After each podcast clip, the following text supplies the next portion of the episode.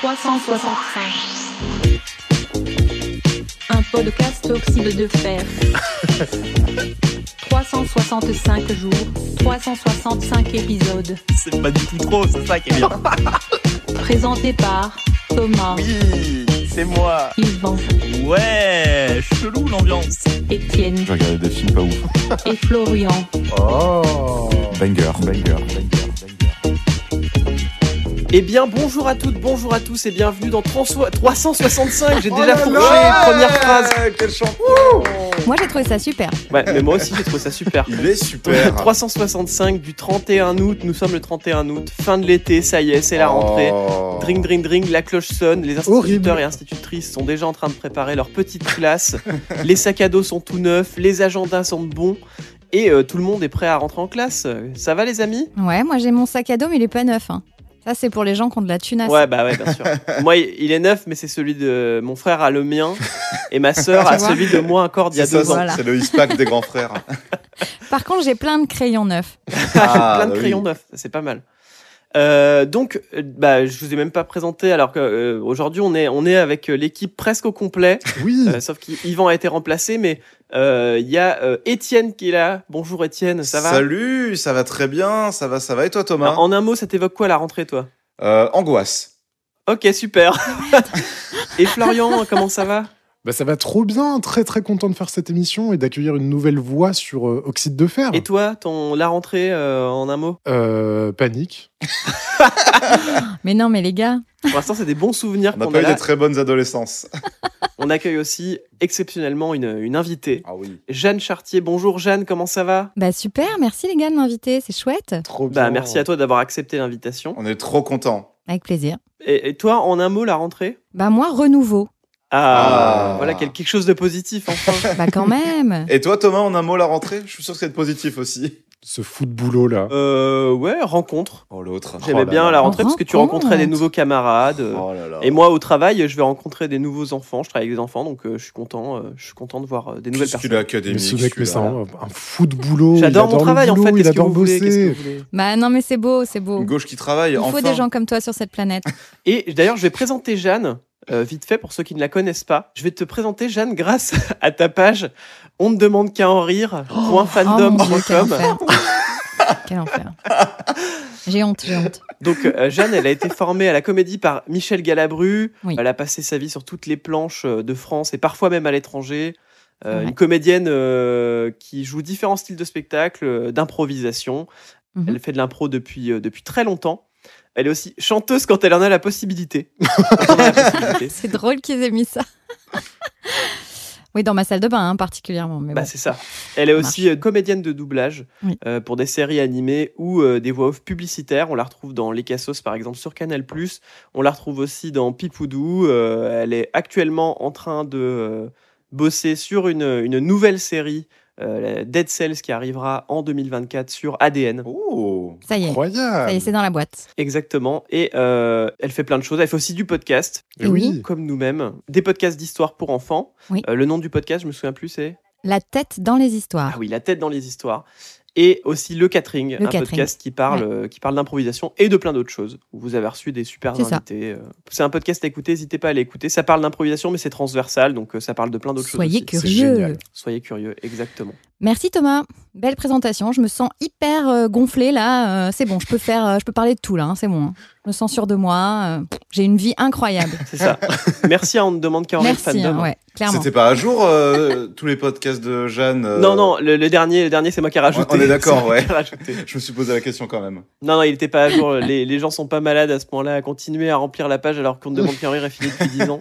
Enfin pas chez moi, mais peut-être pour d'autres. En tout cas, t'es passé en demande rire aussi. Ça, je l'ai pas dit. Oui, oui, tout à fait. Oui, oui, oui. du oui. coup, oui. Oui, oui. Bah oui, sinon je serais pas sur la page. Une tes plus grandes étapes de ta vie, je pense. Franchement, c'était pas dégueulasse. Euh, Ça, c'était une belle expérience. Ouais, ouais, une belle expérience. euh, beaucoup de taf. Ça t'apprend à taffer. Ouais, j'imagine. Ok, bah trop cool. Trop cool parce qu'on est, on est- voilà, tu sais, Oxyde de fer, en fait, on a une émission qui s'appelle euh, Toujours pas couché, qui review des euh, On n'est pas couché de l'époque euh, pour revenir Ah un peu oui. dessus avec le recul de- d'aujourd'hui. Et euh, du coup, voilà, on est des grands fans de, de toutes les émissions de Laurent Ruquier. Donc euh, t'es- là, tu es, euh, bon tu es la personne la plus proche de Laurent Ruquier qu'on Ouais. connaisse quoi, actuellement. donc. C'est vrai, c'est vrai. Tout à fait. Je l'ai touché, je l'ai touché. Je devrais Ah pas ouais, dire ça, mais. Le pont est en train de se créer de plus en plus. Oh là là, ça y est, ouais. En tout cas, on va commencer avec en 1882. C'est la naissance de Harry Porter, un athlète américain champion olympique de saut en hauteur. Il n'y a pas grand chose à plus de dire sur lui. Je l'ai juste sélectionné parce qu'il s'appelle Harry Porter Putain. et je trouvais que c'était drôle. J'étais sûre. Évidemment. J'étais sûre. Ça rend fou. Mais tu sais que moi, j'ai lu ça. Harry Potter 14 fois. hein. Bah, en tout cas, pour, pour sauter aussi haut, il a, il a sûrement de la sorcellerie dans les mains, il a sûrement de la magie dans les doigts. Oh là là. a, il a gagné une seule médaille olympique et ensuite il n'y a rien d'autre sur sa page Wikipédia. Juste, il a participé aux Jeux Olympiques et il a gagné la médaille d'or. Donc bravo Bah, à lui. super. Bravo à lui. Il est mort euh, en juin 65. Ah. Donc euh, merci à lui en tout cas d'avoir gagné cette médaille et de nous donner un- ce petit moment de, de magie euh, dans 365. Et pour moi, J.K. Rowling a copié, tout simplement. Mais bien sûr, les pouvoirs de ce mec-là, elle s'est inspirée. Exactement. Pour moi, elle devrait avoir un procès parce qu'elle a copié. C'est sûr. Quelqu'un qui ne devrait pas avoir un procès, c'est la Société nationale des chemins de fer français Oula. qui a été créée en Ah, oh. 1937. Vous savez tous que... Ah ouais, mais merde, j'allais dire, vous savez ce que ça veut dire SNCF alors que je viens de dire exactement le... Donc euh, bah voilà, c'est une entreprise... euh, C'était une entreprise publique française Et oui. qui est passée privée il y a pas longtemps et qui s'occupe bah, de tous les, tous les chemins de fer français. euh. C'était une vieille société puisqu'elle a été créée en 1937. Tout à fait. J'ai dit, c'est ça Ouais. Ça date, comme on dit. Est-ce que vous avez, vous avez déjà pris le train, vous? Ah oui, pas mal, hein. La pire question du Vous monde. avez déjà pris le train, hein? Moi, je prends énormément Moi, j'ai le même train. ma carte SNCF. Ah bah ouais. Eh ouais. Pour aller jouer euh, à divers endroits. Et ouais, euh. mon travail me, me pousse à prendre le train euh, beaucoup, beaucoup. Et Ouais, toi, t'as, t'as plusieurs ton... fois par, par mois. le nombre d'étoiles de satisfaction de la SNCF, c'est combien toi, sur, sur 5 étoiles? Pff, tu sais, moi, j'ai horreur de ce truc de notation. Ah. Je- Ah, j'ai été merci. traumate de Ah, l'épisode alors, euh, enfin. déjà euh, de comment ça s'appelle là, c'est, c'est- c'est- c'est- cette série incroyable. Black Mirror. euh, Black Mirror, euh, qui est venue vraiment cristalliser ma pensée. Ouais. Bah sur 10 Donc sourires je alors. ne note pas les gens. non, la seule chose que je peux dire, c'est que c'est un peu comme dans la vie, ça dépend sur qui tu tombes.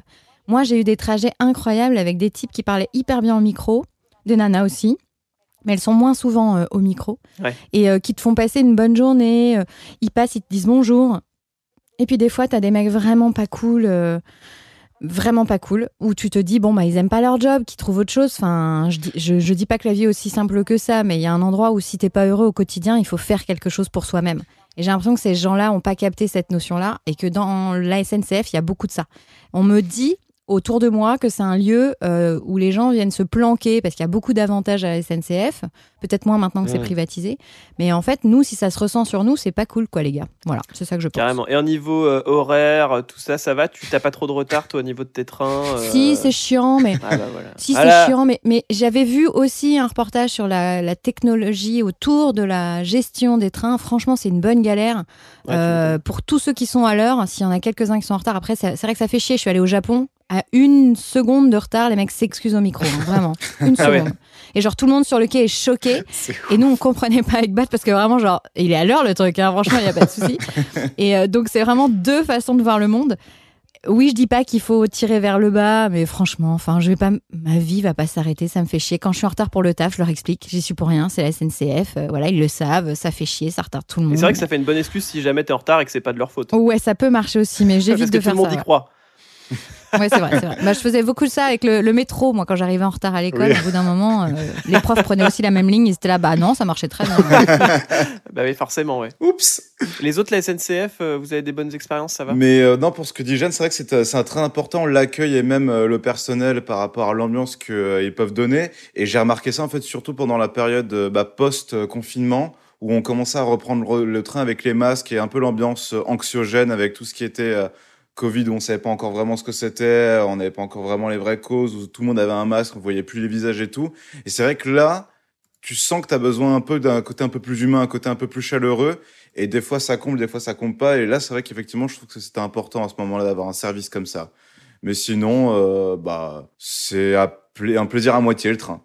Enfin, c'est des fois, tu as des paysages qui peuvent valoir le coup et c'est très agréable. Et des fois, tu as des retards et c'est très chiant. C'est le truc le plus euh, pragmatique que j'ai pu dire de l'émission, je pense. Et toi, Florian, euh, au niveau euh, SNCF, tu prends souvent le train pour revenir dans ta Bourgogne natale? Bien sûr, ma très chère Bourgogne, sent qui le sent le fumier, fumier. mais que j'aime infiniment. Ouais, non, euh, moi, je, moi j'aime beaucoup prendre le train. euh, J'en profite pour écouter un max de podcasts. Puis non, j'aime bien, même quand il y a du retard, je m'en fous un peu. Juste par contre, euh, ça fait 5, 6, 7 ans que euh, il y a, euh, maintenant ça s'est découpé en plein de petites filiales. T'as Oui SNCF, euh, Oui Inouï, Oui. machin, Ouais. machin. Ouais. Et les gens se plaignent beaucoup de ça en disant c'est c'est un bordel pas possible. Et en fait, tout ça, c'était des tests pour la privatisation et pour euh, l'ouverture à la concurrence. Donc euh, maintenant, ce sera que comme ça et encore plus vénère. D'accord, Sachez-le. sympa. Mais c'est vrai que le TER, en plus, pour aller en Bourgogne, il s'est vachement modernisé. Enfin, je sais que tous les ans, moi, je vais en Bourgogne pour aller voir Thomas. Et donc, du coup, ça fait 5-6 ans euh, que c'est mon petit rituel. Et vraiment, je vois l'évolution du TER. Et cette année, eh ben, putain, ils ont fait des efforts. Ça ressemble vraiment à un train un peu correct, quoi. Ouais, ouais, ouais. T'avais la clim, t'as des sièges plutôt corrects, franchement. Les TER euh, sont super, ouais. Bon, ils ont augmenté les prix, évidemment. Bien sûr. mais euh, le confort est mieux. Et toi, Thomas? Moi, je, je le prends pas souvent, mais du coup, c'est mon petit plaisir euh, perso de dire Ah, je prends le train et tout, je vais, je vais à Paris. Oh, Parce que quand je prends le train, je sais que c'est pour aller à Paris, c'est pour du loisir, c'est pour, c'est pas pour le travail ni rien. Donc moi, je suis trop content de prendre le train généralement. Euh, et puis en plus, c'est des moments où je peux pas faire grand chose d'autre que euh, regarder un film Ouais. ou euh, écouter un podcast ou machin. Donc je suis content, c'est un moment juste pour moi avec un divertissement, un truc. Donc du coup, je suis plutôt content. Généralement, je le prends tout seul en plus, donc euh, ça me permet d'être euh, au calme et euh, d'écouter un truc ou de regarder un truc. Donc franchement, moi, je kiffe bien. Par contre, j'ai eu un trauma un jour et j'ai tellement peur que ça m'arrive.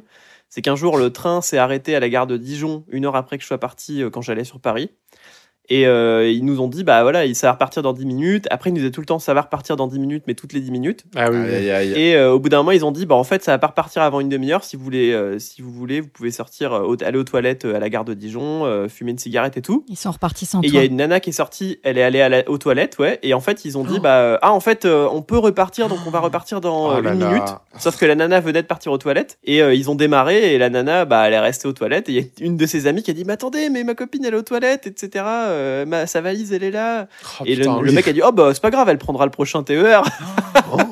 oui bah ouais, dans une heure et demie quoi. C'est ma pire angoisse, ouais. Mais ça, c'était avant Vigipirate, non? Parce que Bah oui, Vigipirate, il j'imagine, laissait pas passer un truc comme ça. Bah non, c'était il y a pas longtemps. hein. C'était il y a, je dirais 5 ans, 5 ans, 6 ans. Bah bravo la Donc SNCF. la nana était toute seule, elle a dû revenir sur le quai et se dire bah bah le train, il était Bah, là, où qu'il est, où qu'il est mon train l'enfer. Maintenant j'ai maintenant j'ai peur, je ne sors jamais pisser à la gare quand euh, il y a un arrêt. D'ailleurs, actuellement, Thomas est dans un train. hein. Moi, il y a encore un truc qui me fait flipper dans le train. Et donc, ça, je j'ai pris le réflexe de, de- de toujours garder ma valise. Un jour, j'étais dans le train. Vraiment, on monte tous dans le train. Le train va repartir. Il y a une dame qui dit Ma valise, elle est où ma valise? Et le contrôleur, par chance, était là, je sais pas, sur le quai. Il venait d'arriver sur le quai. Et en fait, un type était monté, redescendu avec sa valise. Ah, quel enfer. Et il lui avait volé avant le départ. Et en fait, ça, c'est traumatique de ouf. Parce que, évidemment, que c'est possible, quoi, ce truc. Mais oui, ça peut arriver Alors c'était dans qui. une gare moyenne, mais genre une grosse gare quand même. Donc le train a été arrêté, ils ont cherché le gars partout dans les environs, on a eu euh, une demi-heure de retard, peu importe, mais moi j'étais trop mal parce qu'en fait, je crois, moi j'ai assisté vraiment au truc, j'étais dans le wagon face à la porte et donc j'ai témoigné. Ouais. J'ai vu ce gars partir avec la valise en fait, mais je pensais que c'était la sienne. Donc c'est horrible. C'est horrible. Moi je me mets toujours euh, quand je mets ma valise dans un train, je prends toujours un siège qui est en face du truc de valise Ouais, pour ouais, pouvoir voir ma valise parce que j'ai toujours cette peur qu'on me la choure. Pareil. Euh, non pas que j'ai des trucs de valeur, mais juste j'ai pas envie qu'on pique ma Bah valise ouais, ouais. et tous mes fringues et tout. Bah, c'est ça. Ah, du coup, ça m'a refait penser à un truc. Ça va peut-être être un peu long, mais, euh, mais je le raconte quand même. Hmm. Un qui fais le jour, montage, tu te démerdes. un jour, je prenais le train, donc euh, un TER pour aller euh, de Chalon à Paris, qui dure 4 heures. Journée de canicule, plein de monde, le train débordé. Oh là là, à craquer. Je monte dans le train et il y a un chien qui sort du, du wagon paniqué, tout seul. Il tombe sur les rails. du Oh, quel coup, avec ma copine de l'époque, euh, ma copine chope le chien, le récupère par la laisse, le fait me remonter dans le wagon. Et ensuite, bah, on se retrouve avec un chien sur les bras et pas de maître visiblement dans tout le wagon et dans, tout, euh, dans tout le train. Et on l'a gardé avec nous, du coup, il a pissé par terre dans le, dans le compartiment sous nos pieds, il était terrorisé. Oh l'odeur du Oh train. non, le pauvre. Bah oui. On l'a gardé jusqu'à Dijon avec nous, donc on a prévenu les contrôleurs, tout ça. Et moi, du coup, de Chalon à Dijon, je me suis dit, ok, ça y est, maintenant j'ai un chien. Euh, je vais devoir arrêter mes études, je vais devoir travailler, je vais devoir m'en occuper. Il avait un gosse Il sur a un gosse, ouais, c'est clair, c'est juste un chien. Et en fait, à Dijon, euh, on en a reparlé aux contrôleurs et ils nous ont dit, euh, ok, non, c'est bon, la personne nous a appelé. En fait, euh, le, le maître a pas eu le temps de le récupérer juste avant la gare avant Chalon. Et euh, du coup, il a appelé toutes les gares euh, de, la, de la ligne pour essayer de le retrouver, quoi. Attends, comment tu fais pour descendre sans ton chien? Mais je sais pas ce qui s'est passé. Les, les, les portes sont, sont fermées trop rapidement. euh, Il avait trop de valises, je sais pas. Mais ouais, c'était. Ouais, il y a une panique. On a vraiment soupçonné l'abandon parce que ça sonne vraiment comme ça. Mais, euh, Bah ouais. mais comme il a rappelé, c'est. Du coup, j'ai finalement pas eu de chien. Ok. T'étais prêt à le garder quand même? Ah ouais, j'étais prêt à le garder, moi. J'étais en mode. Ça Tu l'aurais pas donné change dans ma- un, dans un chenil ou quoi? Tu l'aurais vraiment gardé? Ah, je l'aurais vraiment gardé, je te jure. C'était quelle race de chien? C'était un, un corneau dégueulasse. Il était chum comme tout. les, les gens dans le compartiment se foutaient de sa gueule. Ils disaient, oh, il est moche le chien quand même. Et moi, je lui, je lui faisais des gratouilles. Oh, Je disais, écoute pas, bébé, ça va aller. C'est une belle âme. Si c'était un petit chien, ça aurait bien allé dans ton ancien appart. Oui, en plus, dans le mini appart de 16 mètres carrés, là. Ah ouais, putain. Donc voilà. Bon, voilà pour la SNCF en tout cas. Super. Bah, la SNCF, ils ont été très actifs euh, Oh aussi non. pendant la Seconde Guerre La mondiale. transition est toute trouvée. Oh mon dieu, cette transition. En 1939, c'est l'opération Himmler, invasion de la Pologne par l'Allemagne nazie, qui entraîne l'Europe puis le monde dans la Seconde Guerre mondiale. Voilà, je vais pas, je vais pas refaire l'histoire du début de la Seconde Guerre mondiale parce que c'est la spécialité de Ivan qui n'est pas là. Euh, mais en tout cas, c'était important de signaler qu'en 1939, à ce jour-ci, euh, c'est le début de la Seconde Guerre mondiale. Ça commence. Bah, c'est la rentrée aussi pour les nazis. Hein. C'est la rentrée pour les nazis aussi. oui. Ils ont aussi leurs nouvelles affaires, leurs nouveaux sacs. Leur nouvelle veste Hugo Boss. Voilà pour 1939.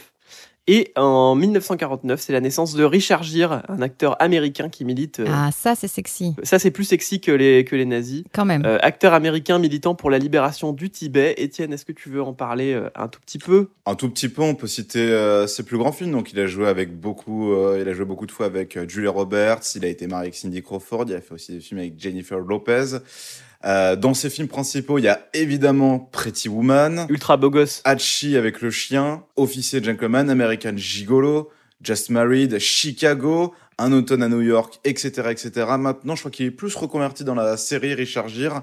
Il en a sorti une il y a quelques années. De toute façon, c'est un peu ses stars euh, des années 80-90 qui sont un peu en fin de carrière et qui privilégient la télé, surtout avec l'avènement de toutes les plateformes de streaming. Mais voilà, en tout cas, une énorme carrière de Richard Gere dans les comédies romantiques, euh, grosse star, effectivement euh, très euh, engagé pour la libération du Tibet. Je savais pas ça. Donc voilà, quel est votre Richard Gere euh, préféré, euh, toutes et tous? Ah bah moi, il n'y a pas photo. Pretty Woman? Bah bien Eh sûr. oui, Bah oui. Évidemment. mémorable. Mémorable. Déjà parce qu'ils jouent extrêmement bien tous les deux Oui, hein, dans ce Il y a une alchimie Ouais. vraiment naturelle entre les deux. C'est, euh, ça marche très très bien à l'image. Et puis, je le trouvais vraiment beau gosse dans Pretty Woman. Ouais, ouais. Il est beau Très gosse, euh, stylé. Oui, ça lui colle à la peau ce rôle. Ouais, bah ouais, carrément. Hmm. Carrément. Bah après, quand tu le vois dans, quand je l'ai vu dans d'autres films, je disais, c'est le gars de Pretty Ouais, Woman. ouais, quoi. Oui, clairement. Quand je connaissais pas encore son nom. euh. Ouais, c'est clair. Bah, un peu comme euh, le journal de Bridget Jones. C'est Ouais, des rôles ouais. euh, Oui. qui sont si forts pour le public. euh, On a du mal à te voir dans autre chose. Même Harry Potter, on en parlait tout à l'heure. euh, Ouais. enfin, je pense quand t'as fait ça, lui, il a eu du mal à décoller son image. Il y arrive un peu. Mais, Surtout euh, de- pour des gens de notre génération, dès qu'on le voit, c'est pas Daniel Radcliffe, c'est vraiment Harry Potter. Et Ouais. c'est très dur d'avoir une image comme ça, surtout quand t'as fait euh, huit films, du coup, avec un septième divisé en deux parties. Bah, moi maintenant, à chaque fois que je le vois, je pense au saut à la perche. hein. J'arrive pas à m'en sortir de la tête. Je me dis, putain, médaille d'or quand même, le gars. Putain, il est fort. Il est parti si vite. Et toi, Étienne, euh, ton, ton Richard Gere préféré Oui, évidemment, Pretty Woman aussi, hein, bien sûr. Et Florian aussi, Pretty Woman ouais, bien sûr. Ouais, bon, bah voilà, c'est sans équivoque, sans appel. Et il fêtera ses 73 ans, euh, le bon Richard Gere. Donc bon anniversaire à Bah, lui. super, bon anniversaire, Richard. 73, t'as dit? 73. Waouh. Ouais, putain, j'avoue, c'est vrai. Ah, beau gosse, hein. Bah oui, quelqu'un qui est beaucoup moins beau gosse, mais tout aussi important, c'est Edoui Plenel, qui est né en 1952. C'est Étienne qui va nous en parler.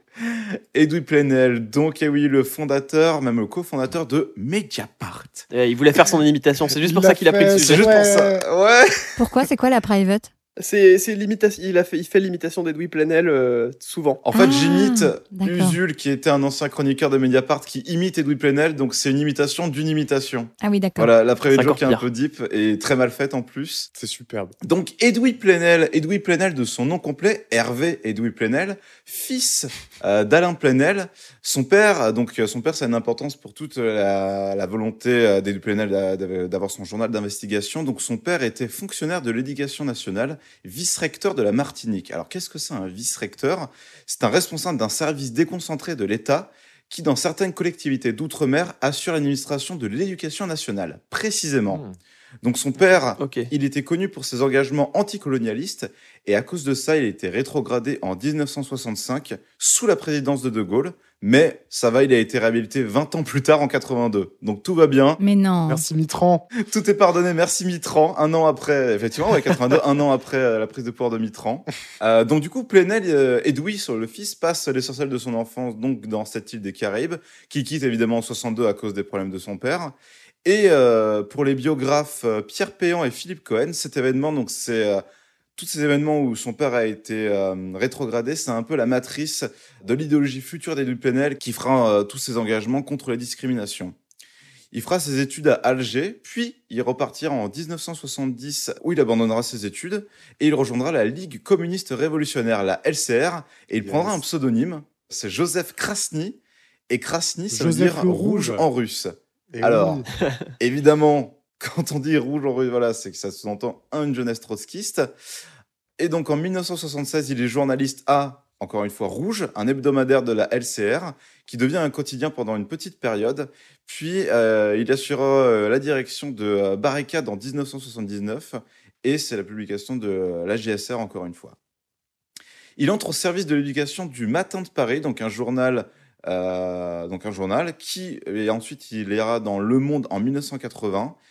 Et euh, dans son livre euh, Secret jeune, donc on peut se dire, hein, c'est un peu paradoxal, quelqu'un qui se dit trotskiste qui va rejoindre le monde, mais il assume euh, dans un livre en 2001 où il dira qu'il a jamais renié euh, bah, son passé trotskiste et il se dira, je cite, être un trotskiste culturel.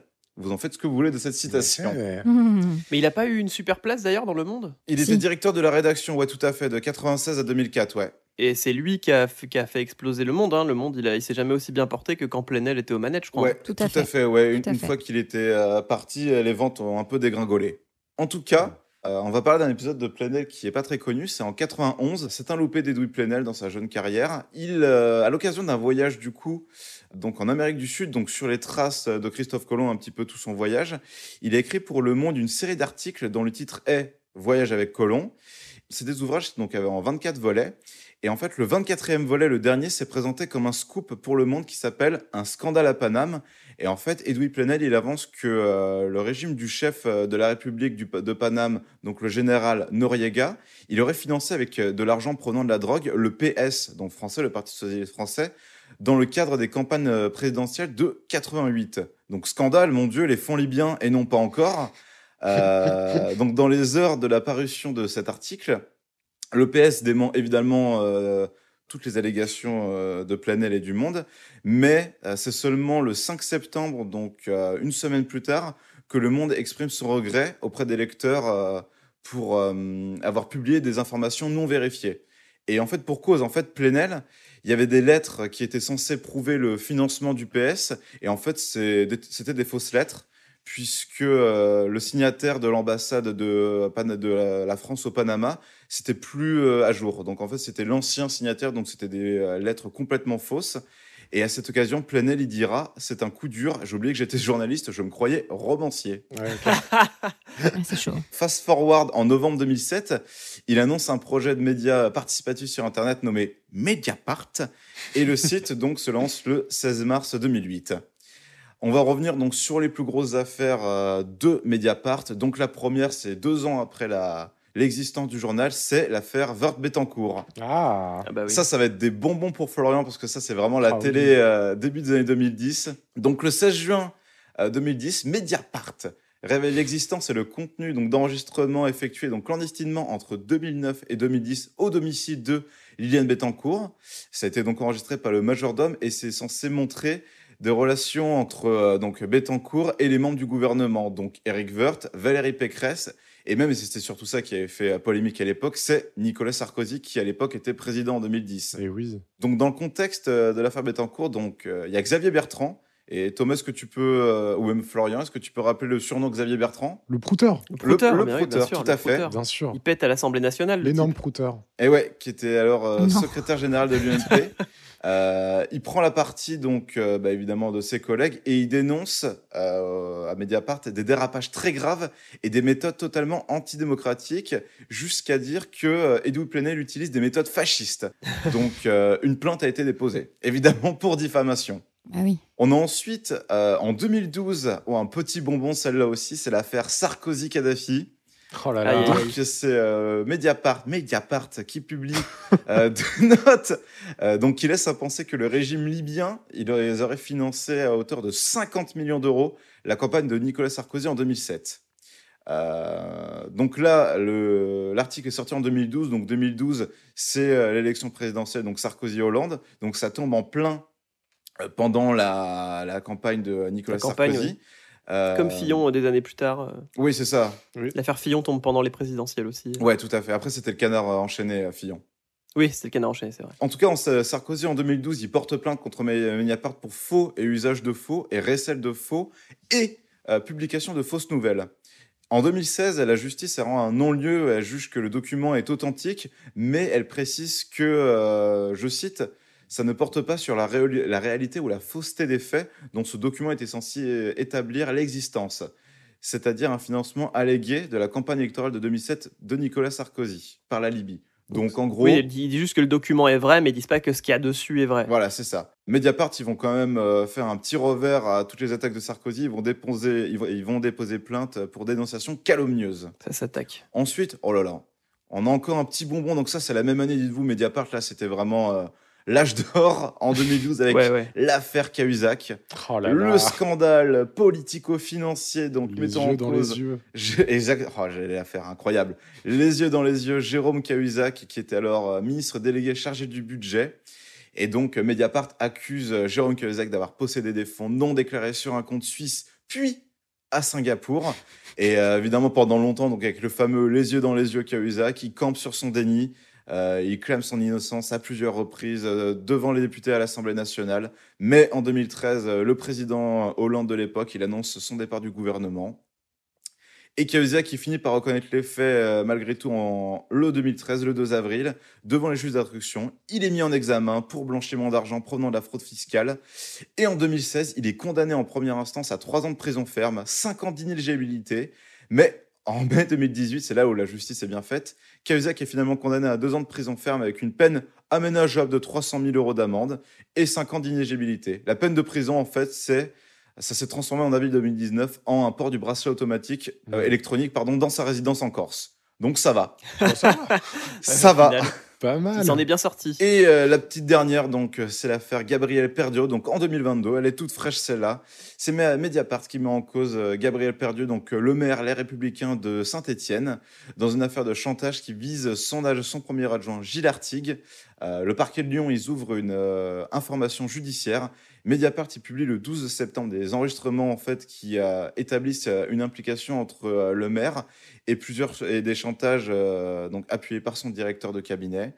Et plusieurs élus du parti républicain en fait suite à ça suite aux informations Mediapart ils veulent exclure Gabriel Perdio le 18 novembre Gabriel Perdio il obtient du tribunal de Paris une décision inédite interdisant Mediapart de publier des nouvelles informations issues de ces enregistrements et euh, donc dont ça concernait Laurent Wauquiez et euh, il y a eu une espèce de tollé euh, donc l'année dernière où plusieurs journalistes s'étaient inquiétés de l'atteinte à la liberté de la presse, de en quel honneur la justice empêche un journal d'avancer plus de preuves, plus plus d'articles. Et finalement, c'est le 25 novembre, les avocats de la presse dénoncent cette décision judiciaire comme à l'occasion d'un référé rétractation et obtiennent un gain de cause. Alors, qu'est-ce que c'est? Un référé rétractation C'est euh, si les faits de droit à la requête, tout intéressé peut en référer au juge qui l'a rendu pour que la décision soit rétractée. J'ai pas compris. Je vous le dis tout net. Si, ils, peuvent, ils, ils peuvent dire au juge, bah, c'était pas juste, et le juge peut dire, bah ouais, c'est vrai, je retire. Et ben voilà, quelqu'un qui a fait du droit et qui connaît son code pénal, c'est Thomas, c'est notre expert juridique. et euh, on en a fini avec Edoui Plenel et Mediapart, et du coup, bah, J'avais jamais entendu parler de cette dernière affaire-là. bah, elle a fait peu de bruit, puisque il n'y a pas des gros noms en fait dans cette histoire, ça concerne un maire de Saint-Etienne. Ouais. Euh, le plus gros nom de tout ça, c'est Laurent Wauquiez, qui est pas non plus le, le côté le plus fameux de les Républicains. Et puis surtout, bah, 2022, fin d'année 2022, qu'est-ce qui s'est passé à l'époque? Eh ben la Coupe du Monde. Ah. Ah bah oui, oui, bah oui, forcément, on, Ah, en- on du a coup, on d'autres en a choses pas entendu parler, bah, bien sûr. On était en train de célébrer la France. Bah oui, la France en finale au Qatar, c'est quand même pas beau ça? Donc voilà, c'est quoi votre affaire Mediapart préférée? Euh, moi, j'aime beaucoup euh, le fait que Mediapart y mette en avant maintenant aussi pas mal euh, les victimes aussi. Bah, de harcèlement sexuel. Ouais, de harcèlement sexuel. Ils ont interviewé par exemple toutes les, les femmes qui ont été agressées par, par comment il s'appelle? Léo Grasset. Léo Grasset, ils l'ont fait aussi avec Depardieu. C'est cool aussi qu'ils mettent en avant les, ces affaires-là qui sont des fois invisibilisées pour pas que, que ces stars aient trop de problèmes. Et c'est cool que là, justement, on puisse les entendre et qu'ils aient vraiment un micro auquel dire bah, ce qu'elles ont vécu, quoi. Et, euh, et qu'- et qu'un journal, ça se pose comme, bah voilà, nous, on veut juste vous transmettre ce qu'elles disent qu'elles ont vécu. Après, euh, je suis content de ces affaires-là. Et puis, je trouve que en plus, ces interviews sont toujours bien menées. Donc, euh, c'est c'est cool. Je suis d'accord. Ce qui est bien aussi avec Mediapart, c'est que c'est un journal, mais il y a quand même une volonté assez jeune, mais sans rentrer dans la démago. Oui, Ça dire, reste euh, très abordable pour tout le monde, que ce soit avec leur chaîne YouTube, l'émission à l'air libre de euh, Valentine euh, Aubertin, je crois. Auberti. Pardon, ouais, voilà. Auberti, ouais. Et puis même l'émission, bah, du coup, entre ouvrir les guillemets, euh, tout ça, ça reste quand même très abordable à une jeunesse qui a envie de s'informer et c'est d'une bienveillance en fait. C'est jamais euh, élitiste et hautain, c'est toujours euh, très agréable d'avoir ça euh, aujourd'hui pour les jeunes et même en général pour, euh, pour n'importe qui finalement. Mais bon, c'est c'est quand même très à gauche. hein, pour, euh, pour les gens de droite, c'est pas la peine de vous abonner. Ah oui, bien sûr. Bah, Quand Oui. c'est fondé par un ancien Oui, trotskiste, euh, désolé pour les gens de droite. Mais en même temps, je trouve que ça. hum, Alors oui, c'est de gauche, mais c'est aussi une logique de gauche de ne pas hum, croire tout ce qu'on nous raconte. Alors moi, j'ai dit un nous, hein, c'est très clair. Mm. J'ai pas de problème avec ça. Oui. Euh, mais je pense qu'il y a, hum, il y a une belle volonté journalistique à gauche à chaque fois de, de retravailler les informations, de rechercher. euh, J'ai la sensation, moi, de ça. Mais euh, peut-être je me trompe. hein, mais, euh, non, je suis d'accord. je trouve que leurs médias s'adressent vraiment bien. Il n'y a pas que Mediapart, il y a d'autres biais journalistiques plus modernes qui s'adressent aux jeunes. Et moi, j'ai eu un moment, bon, je suis un peu plus âgée que vous, j'ai eu un moment très peur que, que toute la jeunesse se désintéresse de l'information. Euh, je vous dis ça, je suis très paradoxale. Moi, euh, en tant, en tant qu'hypersensible, j'ai du mal à regarder les informations euh, vidéo. Ouais. Mais euh, je, je lis les informations et je m'autogère comme ça. Mais je trouvais qu'il y avait un moment où la jeunesse ne s'intéressait plus à rien à part aux jeux vidéo, au sport et voilà. Et je trouvais ça un peu dramatique pour la gestion du peuple, hein, puisque nous sommes un peuple qui doit être géré. Et je me suis dit qui prendra la suite? Et puis bah il y a eu l'arrivée de tous ces nouveaux médias. Et je trouve que c'est eux qui ont redonné le goût de l'information aux jeunes. Alors parfois il y a cette grosse problématique de quoi croire sur Internet, puisque tout passe par Internet maintenant, euh, et que avec l'arrivée des IA qui reprennent les voix, euh, ça, ça va devenir très compliqué. Les changements de tout le monde se marre parce que Thomas s'amuse beaucoup avec ses, cette IA. Oui. Mais euh, c'est pour dire que effectivement, il y a un endroit où je pense que ça peut pousser aussi à s'informer soi-même. Ouais. Je trouve que ça donne envie de ça. Oui. Quand tu lis des informations qui sont contradictoires de ce que le reste, enfin le reste des informations te donne, ça te pousse forcément, je ne peux pas me dire autre chose, euh, à te dire bah attends, je vais quand même me renseigner moi et essayer de croire ce qui me semble le plus juste. C'est sûr. Voilà, pour ça je souligne que Mediapart est vraiment chouette. Et puis avec Mediapart, le truc fort, c'est que euh, ils arrivent à imposer, à ouvrir des brèches et ensuite à s'imposer dans les médias traditionnels partout. Oui. Et c'est repris Oui, partout, pour sur, qu'on en euh, reparle. aussi bien euh, sur, euh, Exactement. Sur Internet que sur BFM. euh, donc c'est c'est génial euh, qu'ils puissent faire Parce ça. que c'est trop bien C'est fait. un exemple de ce que devrait être, euh, ouais, de ce que devrait être le travail journalistique euh, normal en fait? Tout à C'est. Oui, c'est c'est un exemple de ce que ça devrait être vraiment. Bah, du travail d'investigation. ouais. Et moi, je les vois toujours, euh, pour finir sur Mediapart, je les vois toujours comme, euh, comme euh, la, la bande de Scooby-Doo, quoi. C'est-à-dire que les politiques disent Oui. Ah, ces petits fouineurs qui viennent nez dans mes affaires. tu vois, c'est vraiment euh, les petits fouineurs là qui viennent chercher la petite bête là et puis qui, qui trouvent euh, une plus grosse affaire derrière un corps. Et du coup, je les vois toujours comme ça. À chaque fois, je vois, tu vois, Fillon regarder le canard enchaîné ou, ou, toutes ces affaires-là, regarder et dire bande de petits fouineurs quand ils enlèvent le masque du gars, quoi. À la fin, c'est Sarkozy tout le temps. Et à la fin, c'est Sarkozy sous le masque à chaque fois, ouais. Voilà pour, euh, pour Mediapart. Euh, et quelqu'un qui. euh, Medi- Mediapart, c'est voilà, c'est c'est un journal, ça permet de, de se renseigner, de s'éduquer un petit peu. Euh, tout comme Maria Montessori, qui est née en 1870, Oh là là. qui, est, qui est un médecin pédagogue italienne. Et Jeanne va nous en parler un petit peu aussi. Euh, Jeanne, je te laisse, Déjà, je souligne je te laisse le mic. la beauté de cette transition. Ah, hein. Magnifique. Alors oui, moi, je suis ravie de parler de cette, euh, de cette femme qui est assez incroyable, de par sa vie, mais aussi de par ce qu'elle a apporté au monde de l'éducation, euh, même de la pédagogie, je vais dire. Euh, et je vous avoue déjà que moi, je suis beaucoup sa pédagogie, puisque j'ai une petite fille, et euh, je commence déjà à suivre cette logique. Tout le monde ne le fait pas. Mais découvrons déjà qui est Maria Montessori. Eh bien, elle est issue d'une famille bourgeoise, déjà, sachez-le, en Italie. Mais ce qui ne veut pas dire grand-chose, en fait, parce que son père, il a d'abord été militaire et puis ensuite, il a été inspecteur des finances de l'industrie du tabac et du sel. Je peux vous dire qu'il rigolait pas, le papa Montessori. Ça droit. Euh, sa mère, quant à elle, était beaucoup plus douce, passionnée de littérature, libérale, malgré son éducation stricte. Elle transmet une sorte de modernité d'esprit à sa fille Maria et elle l'encourage à être à la fois indépendante, euh, défendre ses idées, assumer ses ambitions. Et alors, petit fun fact, elle lui apprend à tricoter pour les démunis et ça, ça lui donne euh, évidemment la compassion de l'autre. Et elle gardera ça en mémoire, euh, Maria Montessori. Alors, les parents de Maria souhaitent évidemment qu'elle devienne enseignante, puisque c'est un métier euh, euh, pour la bourgeoisie de l'époque qui est tout à fait convenable. Mais elle, elle a sa vocation, elle veut devenir médecin. Aïe, aïe, aïe. Parce que à l'époque, je peux vous dire qu'une femme qui veut devenir, devenir médecin, ça n'existe pas. Donc, malgré les préjugés, les refus du ministère de l'Éducation nationale de l'époque, eh bien, elle déclare Je sais que je serai médecin. Et là, c'est Maria qui On débarque. dirait le début d'une pièce de Molière. T'as vu Ah ça petit peu, ouais. C'est ça. Elle a une vie incroyable. Alors, malgré, malgré évidemment les nombreux obstacles, elle réussit à intégrer la faculté de médecine et à décrocher une bourse. Donc, c'est pas rien. hein. Ouais.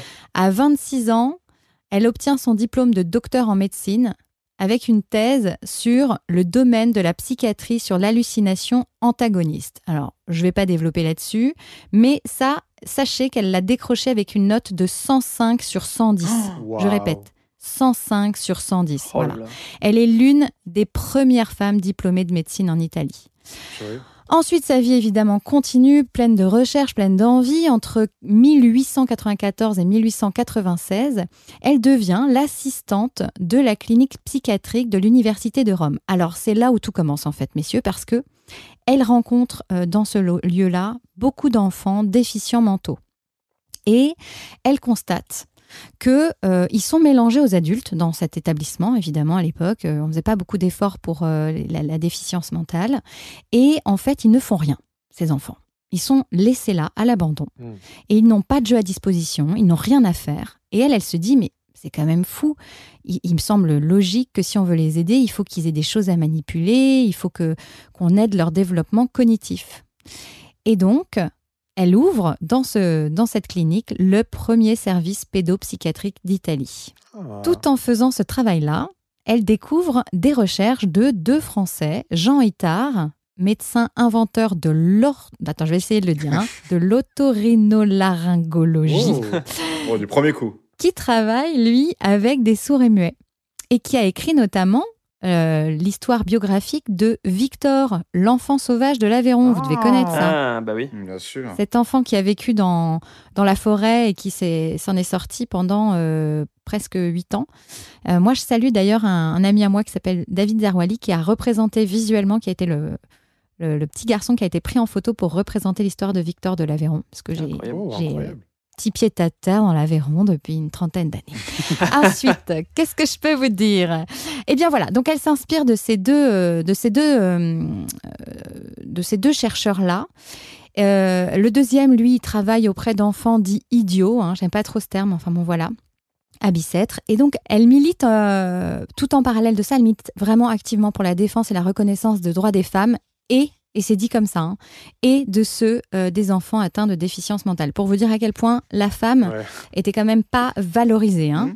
Tu m'étonnes. Alors, évidemment, comme je vous le disais, ça l'intéresse tellement, euh, ces deux professeurs-là, qu'elle part en France, carrément étudier leur pédagogie. Elle va lire, elle va suivre un peu tout ce que eux ils mettent en place avec ces enfants euh, déficients. Et puis, elle va revenir chez elle et elle va tout réécrire, s'il vous plaît. Elle va tout réécrire, tout recopier à la main, la nuit, alors qu'elle travaille toujours le jour à la clinique. hein Voilà. pour pouvoir se faire sa propre pédagogie, son propre matériel, et elle va l'utiliser sur ces enfants-là. Et donc, peu de temps après, elle crée sa propre école d'orthophrénie. Elle y forme des enseignants et elle leur fait prendre conscience de l'importance de l'observation. Elle dit observer et non juger. C'est la base de sa pédagogie. En 1901, elle s'intéresse enfin, on dit, mais je pense que c'est surtout qu'elle ouvre sa pédagogie aux enfants dits normaux. hein. Il y a des énormes guillemets, attention. hein. En 1904, elle devient professeure de l'université. Donc, voyez le chemin qu'elle a parcouru alors qu'elle ne devait pas. hein. Mmh. Elle pouvait pas à l'époque. Et à partir de 1906, elle crée sa méthode pédagogique, celle qu'on connaît, auprès d'enfants euh, normaux ou pas. Et en 1907, elle ouvre la première maison des enfants Casa dei Bambini. Et alors, je vous raconte rapidement cette Casa dei Bambini. C'est un, c'est un, c'est un, une vie de quartier dont euh, le gestionnaire de l'époque demande à Maria de, d'occuper les enfants à problème pour pas qu'ils foutent le, le dawa dans le quartier parce qu'ils avaient construit plein de tours les unes à côté des autres. Il lui a dit Bon, j'ai vu ta, ta méthode, est-ce que tu peux leur trouver un truc pour les occuper? Et donc, c'est à partir de là qu'elle a créé un petit peu cette méthode Montessori où les parents aussi sont inclus. Donc les parents avaient libre accès à l'école, ce qui est pas mal aussi dans un quartier défavorisé comme ça. Mais en contrepartie, ils devaient faire en sorte que les enfants, ils étaient propres, ils avaient bien mangé, euh, ils étaient en bonne santé, quoi. Euh, je trouve ça génial en fait de, faire ce, cet échange de bons procédés. Et donc euh, c'est cette Casa dei Bambini qui devient la base de ses recherches, de la façon dont elle va construire sa méthode Montessori. Elle, va forcément avoir des ratés, mais c'est pas voilà, ça reste de la pédagogie douce. Et surtout c'est là qu'elle développe cette idée que sa méthode s'appuie essentiellement sur ce qu'elle appelle la liberté des élèves. Et vous savez ou pas, mais dans la méthode Montessori, il n'y a pas de chaise, il n'y a pas de table. Les enfants sont tous dans la même salle, ils s'assoient où ils veulent, ils peuvent s'asseoir sur des, coussins, ils peuvent rester debout, ils peuvent se déplacer quand ils veulent, ce qui paraît fou euh, au vu de la méthode éduca- éducative qu'on a nous en France. Euh, et donc je vais vous préciser euh, un petit peu de choses sur cette méthode, cette pédagogie Montessori. Ça s'appelle à l'époque, en tout cas, un projet d'éducation nouvelle. Je pense que malheureusement, ça l'est encore. Oui. Et euh, le principe, c'est de promouvoir la paix et le progrès euh, autour de trois piliers. Pour elle, c'est la posture de l'éducateur, qui est hyper important. hein. donc, c'est-à-dire ce qu'elle disait, observer et non juger. Ensuite, c'est un environnement préparé. Hein, chose qui malheureusement n'arrive pas souvent dans les, dans les écoles. Et enfin, un matériel pédagogique spécifique. Et là-dessus, je vais vous donner un petit peu plus de, de- de- d'infos. Euh, en fait, elle utilise euh, du matériel repris aux fameux euh, professeurs dont je vous ai parlé, Jean Itard et Édouard Seguin, qui eux, a, priori, travaillaient sur des choses un peu spécifiques. Et puis, en fait, c'est surtout que ce sont des choses très épurées, qui permettent d'isoler des concepts, du genre, des formes, des couleurs, des dimensions. Et ça permet à chaque enfant de vivre son expérience individuelle. Chose pareille qui est très en, distanciation avec ce qu'on vit dans euh, une école euh, euh, normale. Et donc ce matériel, il est souvent en bois, en bois noble, euh, et il change, il travaille sur les couleurs, sur les formes. Et parfois, on dit que ce sont euh, de véritables œuvres d'art. C'est vrai qu'ils sont beaux, les, les, les objets, euh, les jouets Montessori. Aujourd'hui, ils sont très chers, donc heureusement, il y a de la seconde main, vive la seconde main. Mais c'est vrai que ce sont des objets qui durent dans le temps. Donc euh, il y a vraiment plein d'avantages à ces objets.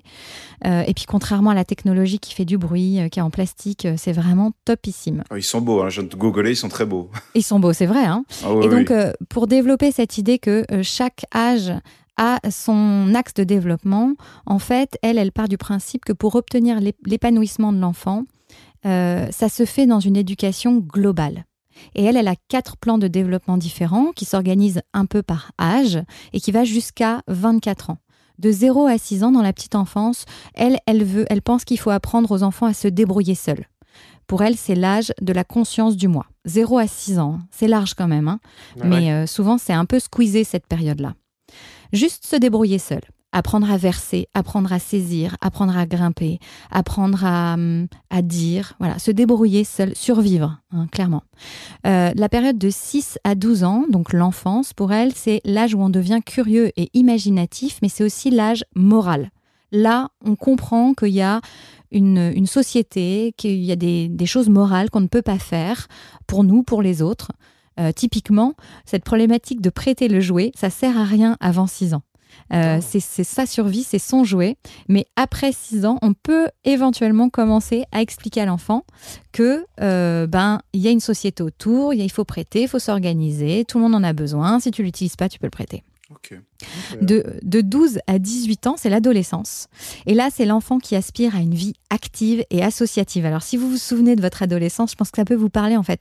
C'est typiquement l'âge où on veut voir les copains, on s'en fout des parents, on veut tout le temps les copains, les copains, on veut être dehors, euh, on veut parler, on veut échanger, euh, on veut comprendre. Donc, c'est l'âge social. C'est vraiment l'âge où on parle, enfin on parle, après il y a des plus timides, mais où on veut le plus euh, comprendre qui sont les autres et qui je suis par rapport aux autres. Et de 18 à 24 ans, c'est l'âge de la maturité. Bon, alors pas pour tout le monde, mais c'est comme ça qu'on l'appelle. Euh, le jeune adulte devient mature, mais a besoin d'être rassuré dans ses engagements. Et là, Ça. tout le monde s'y reconnaît une fois encore. On n'est pas encore assez adulte. On a besoin d'être rassuré encore. Est-ce que je fais les bons choix? Est-ce que si je fais ça, ben il y a une bonne logique, papa, maman, les copains, euh, voilà. Et c'est l'âge politique selon elle. Donc c'est aussi celui où on prend des décisions euh, pour soi et pour la société. Voilà. Donc sachez qu'en France, les écoles Montessori, il y en a pas beaucoup. Alors elles sont assez nombreuses dans les classes primaires. Il y en a plus de 200 en école maternelle et élémentaire. Mais par contre, une fois que ça grimpe, il y en a très très peu. Ouais. Il y en a une vingtaine pour le collège et il y en a seulement quatre pour le lycée. Ah ouais. Voilà. Donc c'est pas encore quelque chose, enfin ça le sera peut-être jamais hein, malheureusement, mais moi je défends énormément cette pédagogie d'apprentissage. Elle est, euh, elle est décriée pour, pour quelques petites raisons que je peux comprendre, mais euh, qui suffisent pas pour moi, euh, contrairement à tous les reproches que je pourrais faire à l'école euh, ordinaire, euh, dans sa pédagogie, dans sa méthodologie, Ouais. et dans surtout les retours que les élèves peuvent en avoir. Voilà. Et vous, qu'est-ce que vous en pensez? Bah, euh, moi, je, je peux en parler rapidos parce que du coup, je suis dans l'éducation aussi euh, Bah, au centre oui. de loisirs et je bosse beaucoup avec les écoles. Bah oui, ouais. Et euh, bah, la, la pédagogie de Montessori, c'est c'est ce sur quoi on, s'a- on s'appuie pas mal dessus sur euh, les centres de loisirs parce que nous, on a tout le loisir de- d'appliquer les pédagogies qu'on veut. On n'est pas tenu par l'éducation nationale à, Tout à fait. à appliquer un programme. Donc, euh, c'est quelque chose qu'on utilise pas mal et pour les petits, pour les grands, pour les ados. Donc, c'est nous, c'est cool, on peut le faire euh, sans problème. Et après, pour l'école, c'est en fait, c'est décloisonné par, euh, on va dire que plus tu montes dans les âges, plus euh, l'éducation nationale cloisonne. C'est-à-dire qu'en maternelle, il y a beaucoup de maternelles maintenant qui appliquent la pédagogie Montessori, euh, ou en tout cas qui en appliquent euh, des morceaux. Euh, même sur les écoles de campagne, j'ai pu, euh, j'ai pu voir trois ou quatre écoles différentes qui appliquent des morceaux ou toute la pédagogie Montessori, toutes c'est rare, mais en tout cas des morceaux, des trucs pris par-ci par-là qu'ils appliquent à leur pédagogie à eux. Mais après, une fois qu'on arrive en primaire et tout, bah voilà, là ça devient plus compliqué parce que l'éducation nationale cloisonne et euh, tu peux pas faire ce que tu veux, tu es inspecté souvent et, euh, et, et on te t'impose que tel enfant doit savoir telle chose à tel âge, donc euh, tu peux pas imposer ce que tu veux euh, malheureusement. Euh, à part les écoles privées où du coup tu t'es pas tenu par l'éducation nationale, euh, dans le public c'est plus compliqué. Et après au collège et lycée effectivement c'est inexistant. Ce genre de choses c'est vraiment des anomalies dans le système quand ça arrive. C'est-à-dire qu'il y a que euh, il y a que une, un ou deux profs qui va y arriver et encore généralement on va dire de ce prof qu'il est contre euh, Hmm. le, le système, euh, que euh, du coup il enseigne pas bien. Plus tu vas vers le haut, plus les, les parents ils vont juger les profs qui utilisent ce genre de techniques en disant que c'est des techniques laxistes et que, euh, Mm. Ah oui. que ton enfant il va pas apprendre grâce à ça parce que du coup ça joue sur, leur, sur les croyances pédagogiques des parents qui croient que euh, bah, on peut apprendre que d'une manière, celle dont euh, la manière dont, avec laquelle ils ont appris quoi. Surtout s'ils étaient bons à l'école en plus, c'est encore pire. Ouais, tout Ouais. à fait. Moi, j'ai une question. euh, du coup, euh, ces écoles Montessori, du coup, en France, est-ce que ça résulte aussi Est-ce que c'est des écoles privées, du coup, Oui. euh, pour tout âge ou euh, ouais, forcément. Malheureusement, oui. Bah, Il y a des maternelles publiques qui utilisent Montessori quand même. Donc, euh, quand tu as de la chance, quand tu arrives à en trouver une. Donc là, c'est gratuit pour le coup. C'est Ouais. Si tu as des instits qui sont impliqués là-dedans, euh, ça marche bien. Mais à partir de la primaire, ouais, c'est plus des écoles privées pour le coup. Et donc, euh, je, je me doutais que la question allait venir. J'ai regardé pour les, en tout cas pour les élémentaires et maternelles, c'est 720 ou 715 euros par mois. Ah ouais, Ok. ouais c'est Ouais. c'est un sacré. Et, et question aussi, c'est peut-être question bête, mais moi, c'est aussi par rapport à mon vécu. Moi, j'ai fait un collège et lycée privé qui était catholique. Est-ce que le catholicisme est relié de... Complètement laïque. D'accord. Ouais, c'est complètement complètement laïque. ouais. Ouais, j'aurais dû le préciser, ouais, tout à fait, complètement laïque. Et euh, Tant mieux. ouais, par contre, faut, effectivement, tu as bien fait de le dire, Jeanne, mais ça coûte cher les jouets Montessori. Et il y a tout un business autour de ça maintenant, parce que du coup, euh, il y a des boîtes qui savent que ça marche bien, et du coup, ils en profitent un petit peu. Donc, faut, effectivement, faut pas hésiter à choper de la seconde main. Ou des fois, il y a des choses qui sont exactement pareilles que Montessori, mais c'est pas brandé Montessori, mais du coup, Oui, ça coûte moins ça. cher. Faut pas hésiter à regarder. Donc, euh, Oui. effectivement, c'est un gros business. hein. Bah, toute cette imagerie du jouet en bois. Moi, j'ai toujours dit, on peut être écolo que quand on a les moyens de l'être. hein, Oui. donc, faut Ouais, aussi, ouais, ouais. euh, Tout à fait d'accord. voilà, faut faire avec ce qu'on Pareil est. pour hein. Montessori. hein. Voilà, exactement. Mais on peut trouver de la seconde main, on peut trouver de la récup, euh, il y a des trucs faisables. On peut faire soi-même aussi parce que la première chose que dit Montessori, et surtout pour le petit âge, euh, de 0 à 6, c'est comme je vous le disais, l'enfant a besoin de concret. Tous les jouets chez Montessori, alors je vous avoue que je vous dis ça, mais ma fille, elle a des jouets. hein. Euh, mais pour elle, euh, un enfant veut du concret. Donc en fait, elle le fait quand même. hein. Mais, euh, ma fille, elle a, elle a un an et demi, même pas. Elle m'aide à enlever les choses du lave-vaisselle, mettre les choses au lave-vaisselle, Mhm. jeter à la poubelle, apporter l'assiette ici, apporter des, sortir les courses.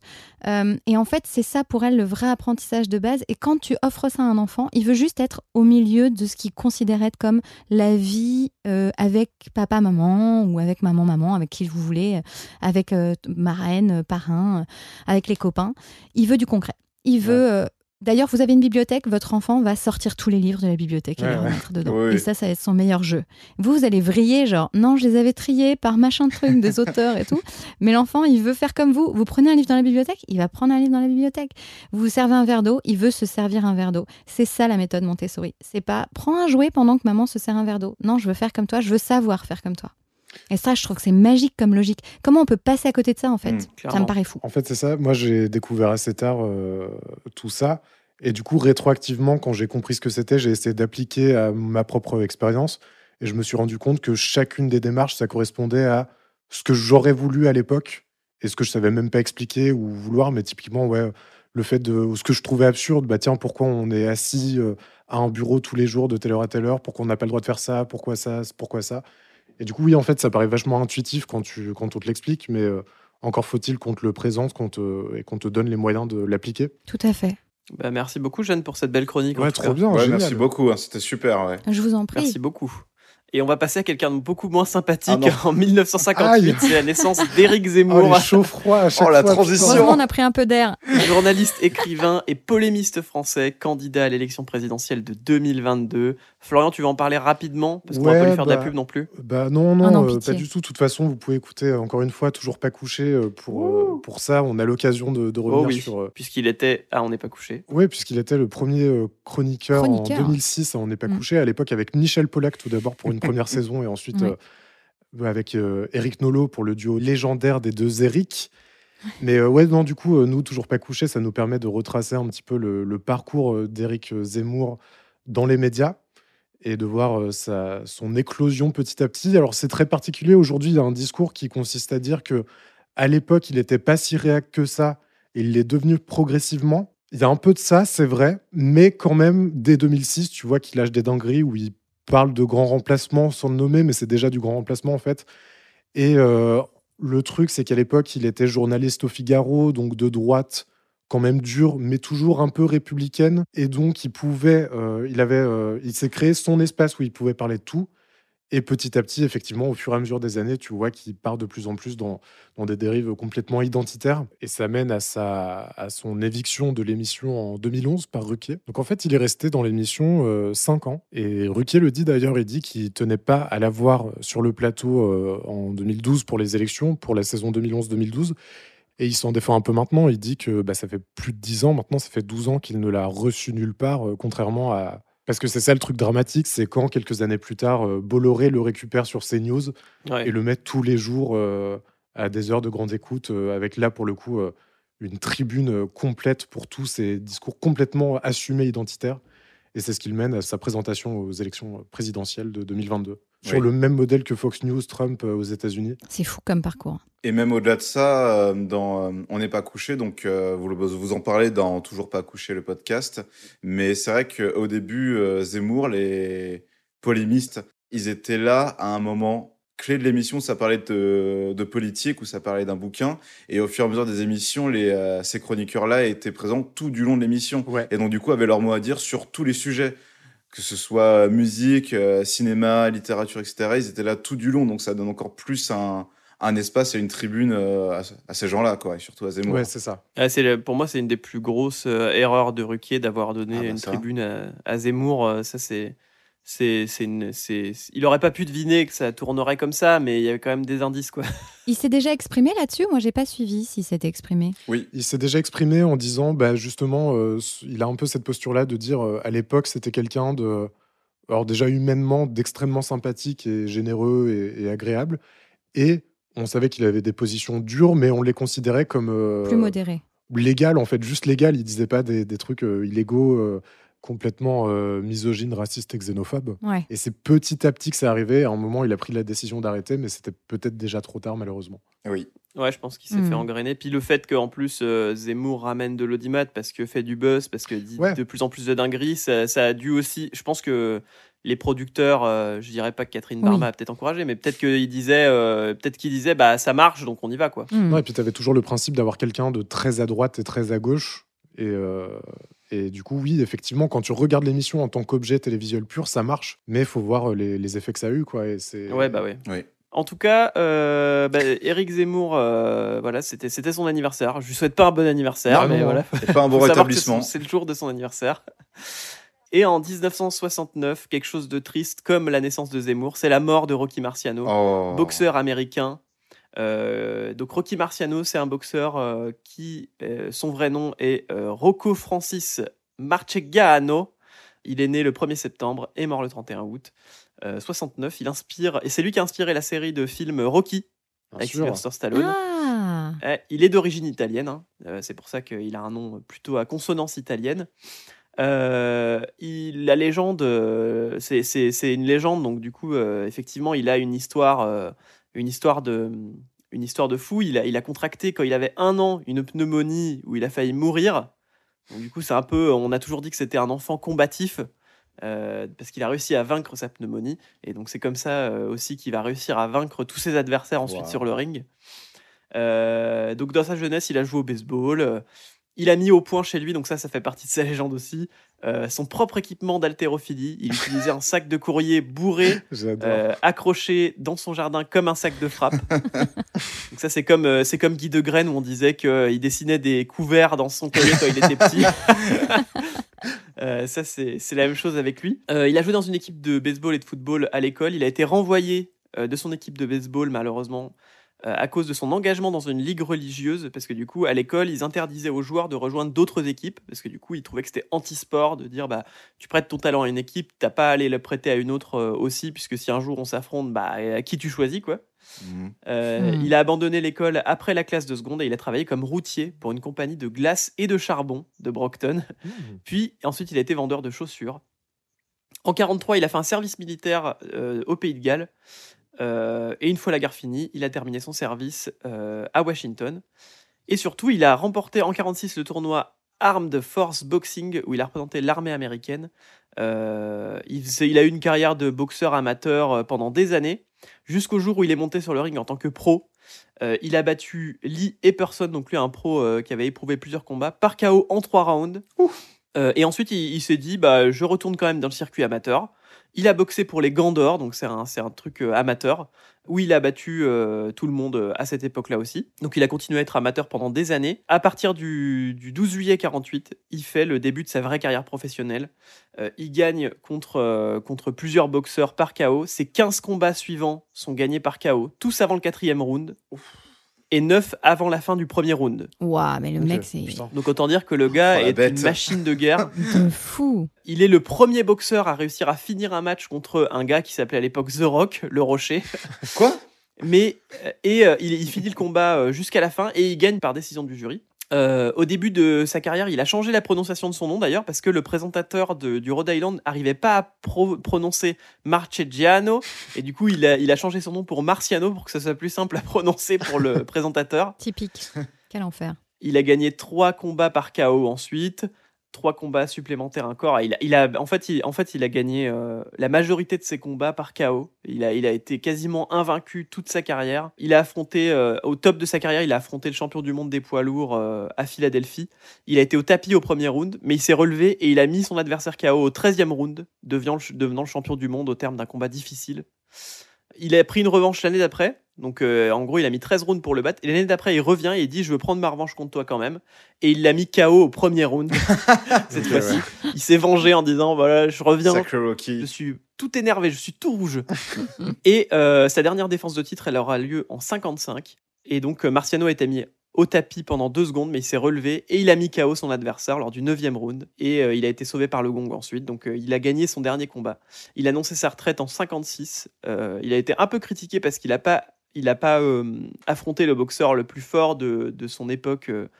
de son époque là de quand il arrêté de 54 à 56 qui s'appelait Floyd, Floyd Patterson mais voilà, il, a, il a eu une carrière quand même très très belle. Il a, fait, il a fait des grands matchs et il restera dans les annales pour euh, effectivement être un des boxeurs qui a reçu le moins de KO mais qui en a donné le plus. Donc voilà pour Rocky Marciano qui a, qui a euh, du coup euh, inspiré l'histoire du film Rocky. incroyable. Ça, c'est génial. Ouais, J'adore. très fort ce gars. Bravo. En 1973, c'est la mort euh, de quelqu'un qui était aussi euh, un diesel, on va dire, c'est John Ford. Ouais, vous avez vu la petite, euh, petite Oh. Ah, il est fort. il est cinéaste américain, euh, né le premier, euh, euh, pardon, non, mort le, mort le, le 30, 30 août, mais né le 1er février. C'est le 94. 31, 31, cher 31 Thomas. août, je vais y arriver. Euh, et euh, Étienne, rapidement, tu as des choses à nous dire sur John Ford Oh bah rapidement, euh, John Ford, ça vous évoque euh, peut-être rien, mais c'est un pionnier de l'histoire euh, du cinéma classique d'Hollywood. Donc euh, vraiment, si vous regardez un film entre les années 40 et euh, le milieu des années 60, il y a une chance sur euh, trois, on va dire, que c'est réalisé par euh, John Ford. Donc évidemment, euh, les plus grands westerns, donc L'homme qui tue à Liberty Valence, La prisonnière du désert, Les raisins de la colère, donc euh, adapté évidemment du bouquin. Euh, La chevauchée fantastique, donc voilà, plein de films avec Henry Fonda, avec John Wayne, Maureen O'Hara, etc., etc. Donc voilà, John Ford. Et d'ailleurs, qui, euh, si vous avez vu The Fablesman qui est sorti cette année, Et oui. euh, le film de Spielberg, il est joué, donc il est présent dans le film et il est joué par un autre réalisateur en- qui est, David Lynch. eh oui, David Lynch. Euh, voilà, parce que David Lynch et Spielberg sont fans de John Ouais, Ford. Il a eu 4 Oscars en plus, euh, John Ford. Voilà. Donc euh, c'est beau. Bon anniversaire de mort, on lui souhaite euh, euh, bon, du courage. Un bon rétablissement. Et euh, quelqu'un d'aussi important, je pense, en 88, c'est la naissance de Rachel Legrain-Trapani, Miss France Oh là 2007. là. et mannequin français. Euh, donc voilà, Miss France 2007 qui était euh, Miss France, Miss France, Miss France. Picardie cette année-là. Donc j'aime pas du tout ce concours, ça me- c'est pas un concours qui me plaît. Mais je peux vous donner le jury de l'époque qui a décidé que c'était la plus belle femme de France. Parce que du coup, c'est, euh, attention, Michel Sardou. Oh là là. Donc voilà, Oh, l'ambiance. adore. Gérard Darmon Oh, putain. et euh, euh, Jean-Claude J3, c'est un créateur de mode, et Titoff. Mais Attends, il n'y a aucune femme dans ce jury? Si, si, il y, a des fa- il y a des femmes aussi, j'allais y venir. Bah, Il y avait non Linda Hardy et Cindy Fabre qui étaient des anciennes Miss France. Hmm. Bah oui, Linda Hardy. Euh, Il y avait Liane Folly, Ah. euh, Natacha Hamal, euh, une comédienne belge, Ouais. et Muriel Robin, qui était Incroyable. cette année. Oh, la line-up Ouais, la line-up, ça devait, être, ça devait être très drôle, je pense, en coulisses. Euh, ils devaient bien se marrer tous ensemble. Oh là là. Et c'était la douzième fois que Jean-Pierre Foucault présentait l'émission. La Allez. douzième année d'affilée, pardon. Et euh, moi, je voulais surtout parler de ça, pas pour, par- pour parler de la Miss France, ni pour parler de Miss France en général, mais je voulais vous faire 10 questions Oh. euh, du quiz de culture générale de Oh Miss oui. France Ah 2023 oui. pour voir si vous pourriez être Miss France, Merde. parce que je pense que vous en avez tous et toutes euh, les capacités. La beauté, la beauté intérieure et extérieure. Tout à fait. Exactement. et puis l'envie de la paix dans le monde. Je pense qu'on a tous envie de ça. Avant tout, bah ouais. Je vais tout donner à ce questionnaire. Allez, petite première question. Euh, quel est le nom du nouveau souverain d'Angleterre qui succède à la reine Elisabeth II C'est Euh, horrible, je connais rien. Cha- Charlie, Charles, Char- Charlot. Charles Ouais, II Charles, Euh, Charles combien? Charles Deux. 2, ouais, je crois. Estimation? Un. Et non, c'est Charles III, Ah mais oui. c'est Charles. Bien joué, euh, bien joué à Jeanne qui a Bravo, trouvé le, bravo. le prénom. Bravo. Quelle chanteuse mondialement connue a sorti son nouvel album Renaissance en 2022 Bi- Beyoncé, Beyoncé? Oui, bien joué, c'est Beyoncé, bien joué, bien joué Jeanne. Jeanne peut être Miss France, hein, je le dis tout de suite. Renaissance, c'est Zemmour, ça? Oui, c'est Zemmour, oui. c'est Zemmour Renaissance, C'est effectivement. Moore. Continuons, quelle femme de lettres française a été nommée prix Nobel de littérature en 2022 Oh putain. Ah ah, là, ça rigole pas là. hein. Amélie Nothomb? Non, Ah, non. De lettres français. moi je la connaissais pas malheureusement. Ouais, ça Je peux vous donner des, je peux vous donner un questionnaire à choix multiple. Est-ce que c'est Virginie Despentes ou Annie Arnaud? C'est Arnie Arnaud. Ah bah c'est Annie Arnaud alors. Ouais, c'est Annie Ouais. Arnaud, exactement. Question suivante à quel ministre doit-on la fête de la musique? Ça, vous le savez. je Jack Lang. Jack Oh Lang. oui, Jack Eh Lang, oui, Jack ce Lang, salopard. bien sûr. Salaud, Jack Lang. Salaud, Salaud. Jack Lang. Salaud, Jack Lang. C'est fou parce qu'on peut faire des choses incroyables dans une vie et être un gros connard. Exactement. C'est quand même rageant. hein. Parce que bon, bref. Euh, de quelle star américaine le film Netflix Blonde, sorti le 7 16 septembre 2022, retrace-t-il Marilyn Monroe. Marilyn Oh. Monroe, exactement. Marilyn Monroe. Attention, qui a écrit la pièce de théâtre Cyrano de Bergerac? Edmond Rostand. Edmond Rostand, bien joué, il a été Bah rapide. oui, là maintenant ceux, Oh ceux là qui ne savent pas ça. de lettres. Ah, qu'est-ce que le pitivier salé?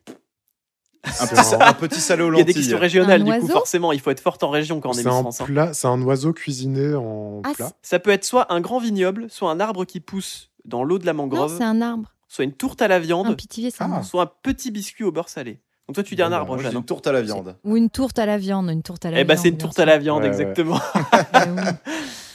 Et enfin, je vous, vous en pose une petite dernière, allez, pour le plaisir.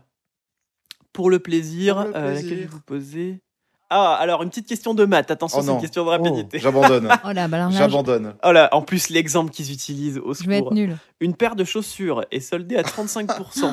Son prix original est de Non. 200 euros. Combien coûte la paire de chaussures après remise. Donc 200 euros, elle est soldée à Je 35%. suis nulle. 130.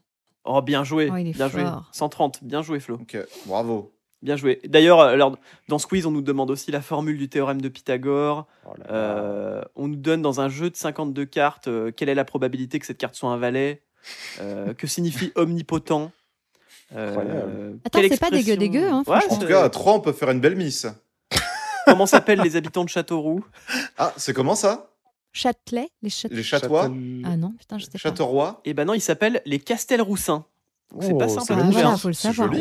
les régions, les régions. Faut bosser les régions, les Ouais. gars, pour faire euh, Miss France. Ouais, et puis euh, des questions genre euh, Elisabeth Borne est, est la deuxième femme nommée première ministre. Qui était l'unique femme à avoir pris cette position avant Ah, Donc euh, pas des questions très simples. C'était Edith Cresson. Pour, Oui, pour merci. Putain. Mais, euh, mais voilà, c'est c'est pas des questions. euh, Il y, y a des questions très simples, mais il y a des questions, euh, faut savoir quoi. Il y a des questions Non, sur la région et bravo. tout. euh, bravo, Ouais. bravo mesdames. Et Oui. euh, ce jour-ci, c'est le jour de le- du couronnement de cette Miss France, mais c'est aussi la journée mondiale du blog. C'est Florent qui va en parler pour finir un petit peu sur Oh cette oui, journée. Incroyable. Oh oui, j'ai hâte. J'ai si hâte. Alors, 31 août, journée mondiale du blog. Donc le blog, qu'est-ce que c'est? C'est un genre de site internet spécialement conçu pour la diffusion régulière et périodique d'articles personnels, souvent brefs. Donc c'est comparable en fait à un journal intime en ligne. Euh, ces, articles ou ces billets, ils sont partagés par le détenteur du blog lui-même, le blogueur. Et il y a toute une typologie de blogs. Ça va du blog euh, informatif pédagogique sur le cinéma au blog d'adolescents célébrant ses amis, mais il y a toujours une dimension très personnelle qui déteint avec le ton de la presse traditionnelle, par exemple. Et tu prends même euh, le, dernier des, blogs tech, il sera toujours imprégné de la personnalité de l'auteur. Il parlera de ses préférences, de ses expériences, de ses envies, ou même de sa philosophie dans ses billets. Et ces fameux billets, ils offrent à l'auteur une tribune pour exprimer des points de vue et ils sont couramment ouverts aux réactions et aux commentaires des lecteurs. Ça, les commentaires, c'était un délire. Euh, sur Skyblog à l'époque, il y avait toute une politique du commentaire qu'il fallait rendre. Euh, si tu donnais 50 commentaires, je t'en rends 100. et, les, enfer. et les commentaires pouvaient se faire juste pour, le, juste pour euh, augmenter les, les stats. Tu pouvais juste écrire des chiffres. Donc, tu écrivais des commentaires de 1 à 50. Tu écrivais 1, 2, 3, 4, 5. euh, et tu faisais pareil pour les rendre. non. Mm. Et, euh, et le comment- les commentaires écrits avaient plus de valeur. Et c'était Ah, C'était euh, tout un microcosme. c'était quelque chose. Donc euh, ces, ces articles aussi sont généralement pourvus de dates et de signatures et ils sont organisés de manière rétro-chronologique, ce qui permet aux visiteurs de lire les nouveautés immédiatement en se connectant sur le site et de remonter dans les archives. Et bien que les blogs aient connu un engouement majeur au cours des années 2000 et 2010, une quantité considérable d'entre eux restent en état d'inactivité aujourd'hui. Et rares sont ceux qui conservent une existence prolongée, la plupart étant abandonnés par leurs créateurs. Et c'est un peu là que ce que je veux prendre pour parler des blogs et de mon expérience à moi sur les blogs. En fait, euh, un peu à la manière de ces, de ces années de photos qu'on a perdues parce qu'on les a prises sur des appareils numériques de merde et toutes les photos sont perdues sur des vieux disques durs quelque part euh, chez nos parents. Et ben les blogs, c'est un peu pareil, ça nous donne une, une mémoire hyper parcellaire de, de trucs qu'on avait déposés à l'époque sur Internet, mais qui sont plus forcément disponibles, qu'on n'arrive plus à forcément retrouver. Et on a des petites bribes de- d'archives quelque part. Euh, moi, du coup, pour info, j'ai eu beaucoup de blogs sur, euh, sur Skyblog. Oh Ah, oui. c'est beau. Donc euh, Skyblog, c'était c'était la, la plateforme créée par Skyrock. À la base, ça s'appelait juste Skyblog. Ensuite, ça a été euh, appelé skyrock.com. Et ça a été particulièrement utilisé, mobilisé par les ados français des années 2000 jusqu'au début des années 2010 pour euh, bah, parler de leur vie, de leurs amis, de leurs euh, relations, etc., etc., de leurs passions. C'était le journal intime. Donc moi, j'ai essayé de faire un, un travail mental parce que tous mes blogs ont disparu. Mais euh, je me souviens de, de plusieurs blogs que j'avais. J'avais un blog de tuto design, photo filtre et Skyblog. Donc je faisais des, des tutos pour apprendre à utiliser photo filtre et des tutos pour apprendre à agencer le texte d'une certaine manière pour faire des jolies formes de couleurs euh, sur Skyblog. Oh putain. J'ai eu un blog de roleplay Harry Potter Oh là là. j'ai créé 52 pages de roleplay. Donc, page 1, tu arrives à Poudlard en première année. Et euh, page 52, tu termines ta septième année. Il y avait tout un système pareil, encore une fois, en utilisant les commentaires, avec euh, si tu donnes tant de commentaires, ça te donne tant d'argent compté en galions, en toutes les sortes de monnaies que tu peux utiliser à tel endroit pour t'acheter une baguette, pour t'acheter ci, pour t'acheter ça. Oh, les- 52 pages, zéro participant. C'était un four monumental. Oh non, mon Ah. pauvre. On va aller participer, donne-nous le lien. Non, mais du coup, ça n'existe plus, malheureusement. Euh, J'en ai retrouvé d'autres euh, dans, dans le même type parce que ça s'inscrivait dans une niche, euh, pareil, avec des gens qui écrivaient des fanfictions aussi, évidemment. Ah oui. Et euh, mes blogs perso, alors je me souviens de deux, il y en a eu plus, mais les pseudos c'était XX-Floflo-X3 et Tête d'ampoule. Floflo-Tête-d'ampoule. Où là, bah, je non, parlais tu t'en de tout, souviens euh, Ouais, je m'en souviens. Mais euh, je me suis dit, tiens, ce serait marrant pour l'occasion de créer un Skyblog oxyde de fer. Ah ouais. Mais Ah, il a créé la Skyblock. j'ai voulu, j'ai vraiment voulu de tout mon cœur. Ah. Mais en fait, en cliquant sur s'inscrire sur Skyblog, je- ça te renvoie maintenant sur un article sur le blog officiel de Skyrock datant du 16 juin 2023, donc c'est très récent, Oula. Ah ouais intitulé Ici T libre, avec un T euh, majuscule, qui dit, je cite, Vous avez été des millions dès le début des années 2000 à vous lancer dans la création d'un Skyblog, à publier des textes, des photos, à commenter, toujours les commentaires. Vous avez contribué à créer l'un des premiers réseaux sociaux au monde. Vous étiez les pionniers d'un mode de communication et d'échange collectif qui allait changer nos sociétés. Vous avez inventé l'intimité partagée. Les Skyblogs sont devenus le 17e site mondial en 2007. La génération Skyblog, c'est vous. La révolution Skyblog, c'est vous. Aujourd'hui, les Skyblogs rentrent dans l'histoire pour nous mettre en conformité avec la législation sur les données personnelles et pour conserver la plateforme, il nous faut la geler et la retirer de l'accès public. Chacun pourra transférer son blog sur sa machine s'il le souhaite et éventuellement l'effacer. Puis, ce trésor sociologique sera anonymisé et prendra le chemin des archives de l'INA et de la BNF. Incroyable. Waouh. Donc, euh, il n'est plus possible de se créer un, un compte Skyblog. Euh, je crois que si tu n'avais pas validé un truc à l'époque, en 2015, ils se sont supprimés automatiquement. Donc, c'est pour ça que les miens n'apparaissent plus. Merde. En revanche, en, en cherchant bien, en creusant un petit peu et en me rappelant des pseudos de mes camarades du collège, j'ai réussi à retomber sur, euh, sur des blogs de mes amis de l'époque. Et en fait, donc les blogs existent toujours. Il y a des articles sur lesquels il y a ma tronche. Et quand on va dans les commentaires, Nice. il y a toujours mes commentaires de l'époque. Incroyable. Alors, je vais prendre une grande gorgée Ah, d'eau c'est magique. avant ça. Ah ouais, lis-nous quelques Ah, eh, le travail euh, d'investigation, c'est fou. hein. Putain, Mediapart, Ça, c'est Mediapart, hein. ils vont t'embaucher. Donc, je suis retombé sur euh, le blog d'une fille qui était euh, dans ma classe de latin en 5e et 4e, dont j'étais extrêmement amoureux. Oh. Pour, euh, pour les biens de la chronique, je vais, je vais modifier tous les prénoms, on va l'appeler Camille. Et je suis tombé donc sur euh, un article me concernant qui disait euh, Mon Flo, t'es le best, avec Flo écrit F-L-O majuscule W. donc, euh, mon pseudo, mon pseudo c'est X-lecomique-XX. Oh, mon Dieu. 16 mars 2009. Ah là, moi aussi, je t'adore aussi, Camille. Je sais pas si t'es toujours au courant de la rumeur que soi-disant je veux sortir avec toi. Et bah, si tu veux que je t'explique, t'en fais pas, demande-moi. Allez, salut. Oh, petit chat, petit chat. Cinq minutes plus tard, t'es sur l'ordi, parce que du coup, en fait, on, on faisait des conversations aussi par blog interposé. Donc là, vous avez qu'une partie de la conversation. Oui, il y avait MSN aussi Ah oui. parallèlement, non? Il y avait MSN, mais là, on se parlait. Du coup, euh, elle, elle me répondait sur mon blog, mais j'ai pas accès à ça. Donc j'ai que accès à une partie, ce qui est encore plus Ah, démoniaque. C'est tragique. Donc du coup, cinq minutes plus tard, t'es sur l'ordi, ben on n'a qu'à se faire une conversation en commentaire et comme ça, je t'expliquerai maintenant deux petits points. Si Oh. tu veux, hein, emoji clin d'œil. ok alors. Oh. Le dragueur. En fait, c'était il y a au moins un mois. J'avais décidé que je pouvais faire confiance à une personne pour lui dire qui j'aimais. Cette personne, c'était Kevin. Alors, pendant une récré, je vais lui, je vais lui voir pour lui dire que j'aimerais bien sortir avec toi. Entre parenthèses, c'est vrai ça. Mais une semaine après, je lui ai dit qu'en fait, je t'aimais plus. Oh. Entre parenthèses, ça aussi, c'est Oh vrai. non. Oh. Et lui, pendant que j'étais pas là la semaine dernière, il s'est sûrement dit qu'il pouvait s'amuser en disant à Sacha que je voulais encore sortir avec toi. Deux points. Voilà, Oh. Le drame. dix minutes plus tard. Non, t'aurais dit oui Oh, j'ai envie de te faire un gros câlin. J'ai envie de... oh là là T'aurais dit oui. sachant que, sachant que du coup, c'est évidemment un mytho que j'avais dit. En fait, je t'aimais plus. C'est c'est parfaitement faux. C'est juste Bah, que je me a suis dessus parce que le mensonge. Oh. Et donc, euh, encore dix minutes plus tard, bon, bah, au moins la prochaine fois, je saurai que je dois demander plutôt MDR. Ouais. Et enfin, ouais, j'avoue, euh, emoji euh, qui tire la langue. Surtout qu'il savait que je t'aimais plus. Bon, j'y vais, j'ai une leçon d'histoire qui m'attend. Alors à demain. Oh non. Et voilà. Voilà pour cette. Il n'y a, euh, pas une- y a pas un happy ending Tu euh, t'es pas Il n'y a rien du tout. J'avais Aïe, aïe, j'avais aïe. retrouvé, je crois, ce truc euh, il y a quelques années. Je l'avais reposté sur Twitter et, et cette fille qui me suivait, on avait reparlé et on avait un petit peu parlé en DM. Elle m'avait dit, mais oui, mais en fait, euh, j'aurais dit oui à l'époque, t'es trop con. Oh là là Je trouve que c'est une super moralité. Bah oui, bah Ouais. oui, non, mais je- j'étais convaincu que c'était impossible. J'étais trop, trop Tu timide. te rends euh. compte? Mais tu te rends compte ouais. de s'auto-convaincre avant même d'essayer? Mais attends, je te dis ça, j'étais pire, moi, quand j'étais ado. Euh, je mettais les mecs dont j'étais amoureux en couple avec mes copines. Je, je vivais dans un Ah ouais. drame. J'étais la, la wing girl horrible. Toute ma vie, j'ai fait ça. Pendant toute mon adolescence. Et puis après, j'ai capté que, en fait, euh, qui ne tente rien n'a rien.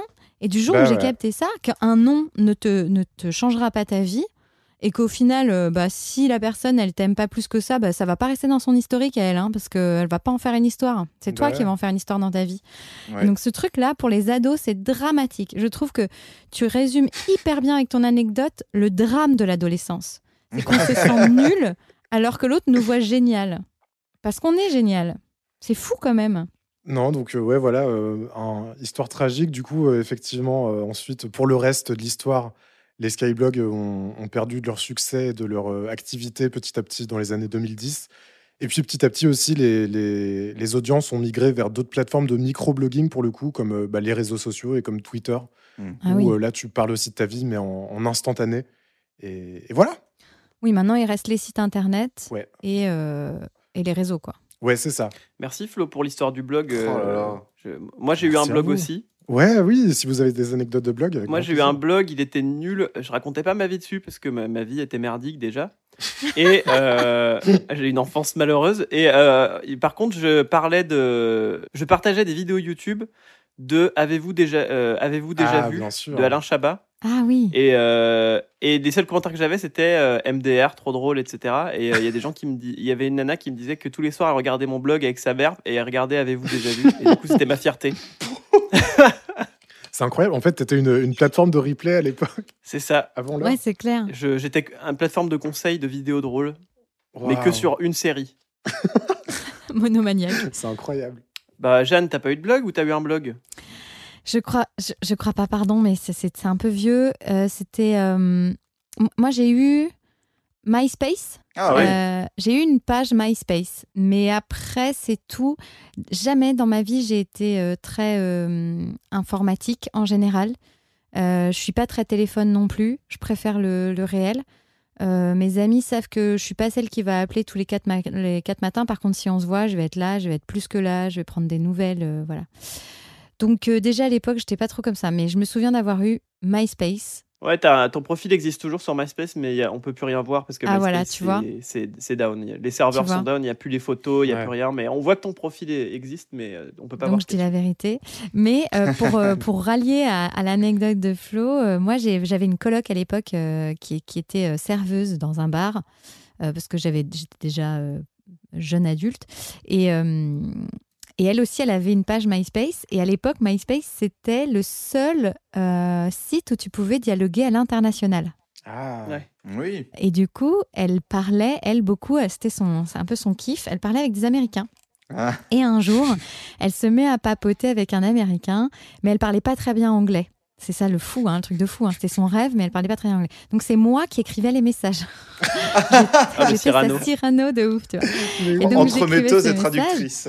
Et à un moment, je lui dis, écoute, il faut que ça s'arrête parce que comme tu sais pas quoi lui répondre, c'est moi qui réponds, mais en fait, c'est moi qui réponds. Le mec va tomber amoureux, pas de la bonne personne. Il faut que ça s'arrête. Donc, il faut que tu lui expliques. Je vais le faire, je vais lui expliquer et je vais lui dire maintenant que c'est toi qui vas répondre et ça, euh, je t'ai appris euh, suffisamment et tout. Et donc, on a fait ça. Et ben, vous voulez savoir la fin de l'histoire? Non. Allez. Elle est Oh. partie 15 jours là-bas. J'ai eu la peur de ma vie. Je me suis dit, elle va jamais revenir. hein. Euh, elle va crever là-bas, il va la trucider. J'avais super peur. Je disais, euh, en gros, appelle-moi. Enfin voilà, ça coûtait une fortune à l'époque, mais on se tenait au courant. Et ben, elle s'est mariée. Elle a eu un- une petite Oh fille là avec ce là, garçon. incroyable. Et aujourd'hui, elle est beau. encore là-bas. Ils sont Oh encore là là. ensemble. C'est magnifique, Et ben, on lui n'est-ce passe le bonjour. Voilà, Estelle. Incroyable, bravo Estelle. hein. Voilà, ça c'est aussi une belle histoire MySpace. Ah ben, on- l'embrasse, bravo. Bah merci Flo. Euh, Étienne, t'avais, t'as eu un blog?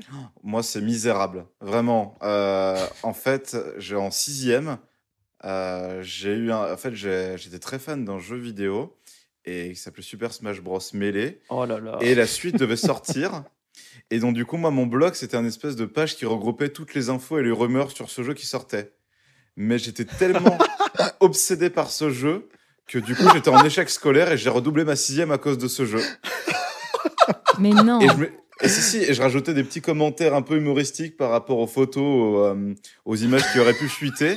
Évidemment, pareil, hein, comme Flo, absolument zéro vue et, une, et, un, et un début de collège complètement raté. Et il existe plus ce blog? Bah, même, non, j'essaie de le retrouver, mais Ah, dommage. pareil, je devais avoir euh, un Je pense nom. qu'il y avait des euh, pépites. hein. je devais avoir un nom euh, XX euh, Étienne avec sûrement un nom de jeu vidéo euh, collé. XX quelque chose avec un chiffre euh, alambiqué. Mais non, non, ouais, ça n'existe plus et quelque part tant mieux. Dommage. Parce que ça me rappelle aussi euh, tout mon échec scolaire. En parlant de jeux vidéo, on va parler aux jeux vidéo. Merci à tous. Oui. Euh, On finit avec les news. Euh, rapidement, euh, qu'est-ce qui est sorti ce jour-ci? Donc il y a Crash Bandicoot sur PlayStation qui est sorti, un jeu de plateforme où on ramasse des pommes et on essaye de tuer euh, Bourga le méchant Cortex, de défaire les plans du méchant Cortex. Euh, moi, je me rappelle que je l'avais sur PlayStation et c'est un de mes souvenirs les plus cursed parce que je me rappelle que ma mère l'avait acheté quand j'étais malade. Donc j'étais coincé chez moi et du coup j'y jouais mais avec une fièvre de 45 et à chaque fois que j'ai des souvenirs fiévreux de ce jeu où je joue j'ai chaud je perds je meurs. Et euh, j'ai chaud je comprends pas ce que je fais. C'est vraiment des souvenirs mais euh, c'est du lynch quoi vraiment. C'est je, je vois l'écran euh, qui fait des vagues tu vois euh, Ouah, c'est des souvenirs euh, pas que agréables. Moi, j'adorais ce jeu. C'était un de mes jeux, bref, moi qui suis pas ah ouais très moi jeu. aussi j'ai super. adoré j'ai beaucoup joué après super Crash Bandicoot. Ouais. Après ma fièvre. euh, Suikoden 2, euh, jeu RPG euh, japonais. Donc ça, j'ai jamais joué, mais je sais que c'est un, c'est un big deal pour les gens qui aiment le, le RPG, donc je le cite. Euh, Tony Hawk Pro Skater sur PlayStation en 99, ça c'est pareil. C'était gros jeu de skate à l'époque qui a marqué toute une génération, Mm. où euh, tu pouvais te balader un petit peu, faire des figures un peu partout. Euh, donc même pour les gens qui faisaient pas de skate, c'était cool, euh, cool à jouer Oui. parce que c'était un jeu où tu étais très libre de faire ce que tu voulais. Juste tu faisais tes petites figures dans ton coin, tu faisais des scores, t'étais content. Ensuite, de- en 2000, euh, Metroid Other M sur Wii, pareil, je n'y ai pas joué, mais je sais que c'est un très bon jeu de, de ce que j'ai vu. Donc je le cite aussi. Et en 2017, Life is Strange Before the Storm, donc des jeux narratifs euh, à choix multiples où euh, on joue euh, une jeune fille qui est dotée d'un pouvoir, elle peut revenir dans le temps pour euh, changer ses décisions. Et donc du coup, on joue cette jeune fille qui vit des, des aventures d'adolescente et euh, qui euh, voit sa vie transformée par ce pouvoir. Et on peut aussi revenir dans le temps pour changer les décisions qu'elle vient de prendre si ces décisions ne nous plaisent pas. Donc voilà, ça, a plu à beaucoup, ça a déplu à d'autres. Euh, mais en tout cas, ce qui est sûr, c'est que ça a marqué euh, le jeu vidéo quand même, puisque ça a été euh, un big deal à l'époque où c'est sorti. Et on peut finir avec les films. Étienne, tu peux nous dire les films qui sont sortis ce jour-ci? Et ouais, un 31 août donc, est sorti en 1977 Les Duellistes de Ridley Scott. Euh, 1983 La femme de mon pote. 1993 La soif de l'or de Gérard Houry. Oui. Oh là là, la soif de l'or, les souvenirs aussi, ça. Avec de On funès. passe le bug de l'an 2000 avec euh, 2011 et encore une série euh, de films de notre adolescence. Destination finale, le cinquième. Voilà. Oh, 5 5, ouais. Et je crois qu'il y en a un autre encore en préparation, là, euh, actuellement. Quel cauchemar. Euh, 2016, nous avons Divine. euh, et en 2022, le film préféré de Flo, Everything Everywhere All at Once. Putain, Ah, je J'ai adoré. ce film. Flo, Flo a détesté détesté, j'ai adoré. Ouais, J'ai détesté. adoré, Flo. Je comprends qu'on puisse ne pas aimer. J'ai alors du coup je ouais je vais ex- essayer de synthétiser rapidement.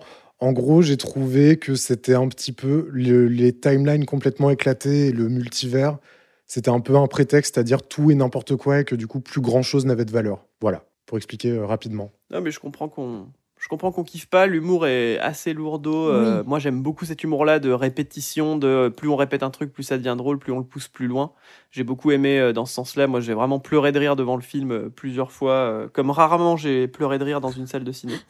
mais, euh, mais, je, mais je comprends qu'on puisse ne pas aimer. Mais bon, voilà, toute l'histoire sur Ratatouille, tout ça, tout ça moi, je, moi ça m'a fait craquer. J'ai pleuré, j'ai vraiment pleuré de rire euh, plusieurs, à re- plusieurs reprises dans le ciné. C'est ça, c'est J'ai vrai beaucoup que- aimé. J'ai beaucoup aimé aussi, mais, je- mais j'entends. Malgré le fait que je l'ai trouvé un peu long. Oui, en plus, ouais. Ah ouais, pas moi. J'ai trouvé J'ai beaucoup court, aimé, mais je l'ai trouvé un peu long. Je que ça s'arrête jamais. un peu long. Mais euh, ouais, C'est ouais, ça. je comprends. Je comprends, je comprends parce que c'est vraiment un style. Par exemple, moi, je déteste euh, le style, à part euh, le Grand Hôtel, je déteste le Ouais. style de, de. Comment s'appelle-t-il? Aidez-moi. Euh, Wes Anderson. Wes, Wes Anderson. ouais. Voilà. Alors que la terre entière adore le style Ouais, de Je suis pas Wes fan. Anderson. Je suis pas fan. Ah non, ça, ça fait Je- pas l'unanimité, hein. Wes Anderson, ben, hein, voilà. vraiment. Je te rejoins. Je, vraiment, je me fais chier, je comprends pas. je Ouais, genre, oh là là, pourquoi Pourquoi tant d'argent à quelqu'un comme ça? Et donc, euh, je peux tout à fait comprendre qu'on n'adhère pas à un style, mais ça, ouais. effectivement, je pense que c'est très proche de l'humour. C'est-à-dire qu'il n'y a pas un bon ou un mauvais humour, euh, et on s'entend Mm. euh, à partir du sujet euh, respecté, mais euh, du coup, il n'y a pas un bon ou mauvais film, il y a un film, l'art, c'est fait pour faire réagir, en bien ou en Ouais. mal. Donc à partir de ce moment-là, je trouve que c'est un film qui représente très bien l'art, parce qu'il n'a laissé personne indifférent. Ah ouais, je suis d'accord. Euh, alors qu'un Wes Anderson, Clairement. je vais juste me dire euh, pourquoi vraiment là je saisis pas. Ouais, ouais. Mais Ça c'est personnel. Je peux comprendre aussi qu'on aime. J'aime pas certaines œuvres d'art euh, contemporaines, je, je, je comprends pas, euh, elles me touchent pas. Et donc je trouve qu'on oublie ça dans les films parce que ça raconte un récit. On oublie que Oui, c'est oui, d'abord quelque chose qui doit nous toucher. Voilà. Exactement. Merci. euh, c'est c'est très très beau, euh, très beau euh, comment plaidoyer pour euh, pour ce film que j'aime beaucoup aussi. Euh, pour les prénoms du jour, euh, bonne Oui. fête aux Aristides et ses Oh, variantes bonne dérivées. fête. Euh, bonne fête aussi au Aidan et ses variantes. Euh, par exemple, Eden, Aiden, Zaidan. Euh, bonne fête au Aïe, donc AY. bonne fête au cul de Burge. non. J'ai- J'invente pas. hein. Au. Hébrégésil, au Gildar, au Joseph et ses variantes. Il y a beaucoup de fêtes aujourd'hui. hein. Ah, Giuseppe, Joe, Youssef. Ah, C'est Juice une variante de C'est Joseph. Giuseppe Youssef. Ouais, Giuseppe. Ah bah c'est un peu ma fête, c'est mon troisième prénom, Giuseppe. bonne fête Oh. au bonne fête au Nicodème Encore euh, et ses variantes. Laodamie J'ai par l'impression exemple. qu'on a tout le temps Nicodème. Ouais, moi aussi, j'ai l'impression qu'on l'a tout le temps. Bonne fête au Paulin et ses variantes dérivées, Paulinien par exemple. Bonne fête au Ken Burge. Oh Et là. bonne fête enfin au Raymond et ses variantes, Rimbaud, Aymon par exemple. Ah. Voilà.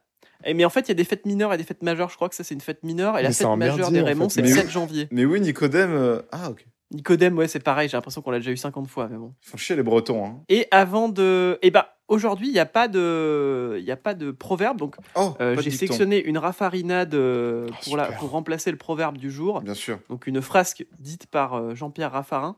Ou alors, je peux. Attends, juste en vitesse, je peux demander à ChatGPT de m'écrire un. Écris-moi un proverbe pour la journée du 31 août. Je pense que c'est bien nul. Hop, à la fin d'août, la nature se prépare, telle une toile vierge pour l'automne à venir. Ouais C'est plus joli que la moitié des proverbes qu'on a eu. Merci beaucoup, Jeanne. Ouais, merci, Merci infiniment. beaucoup, Jeanne, pour, euh, pour ta participation au podcast. C'était super cool de, de t'avoir avec nous, euh, de t'avoir avec nous aujourd'hui. Tu, euh, c'était, c'était trop cool. Merci à toi. Bah, C'était un vrai plaisir. euh, J'ai j'ai appris plein de choses euh, en détente. Euh, je crois que c'est la thématique de, de- de ce podcast. Donc c'était parfait. Ouais, Merci de m'avoir invité. Tout à fait. Merci beaucoup à toi et merci les gars. On se retrouve. Merci beaucoup tout le monde. On se retrouve pour le prochain 365, le premier après la rentrée. On se retrouve le 7 septembre euh, pour savoir tout ce qui s'est passé ce jour-là. Et en attendant, eh ben, écoutez, bonne rentrée à vous. À bientôt. Au revoir. Salut, Salut au tout le monde. Ciao, ciao, Ciao. ciao. Ciao, ciao, ciao.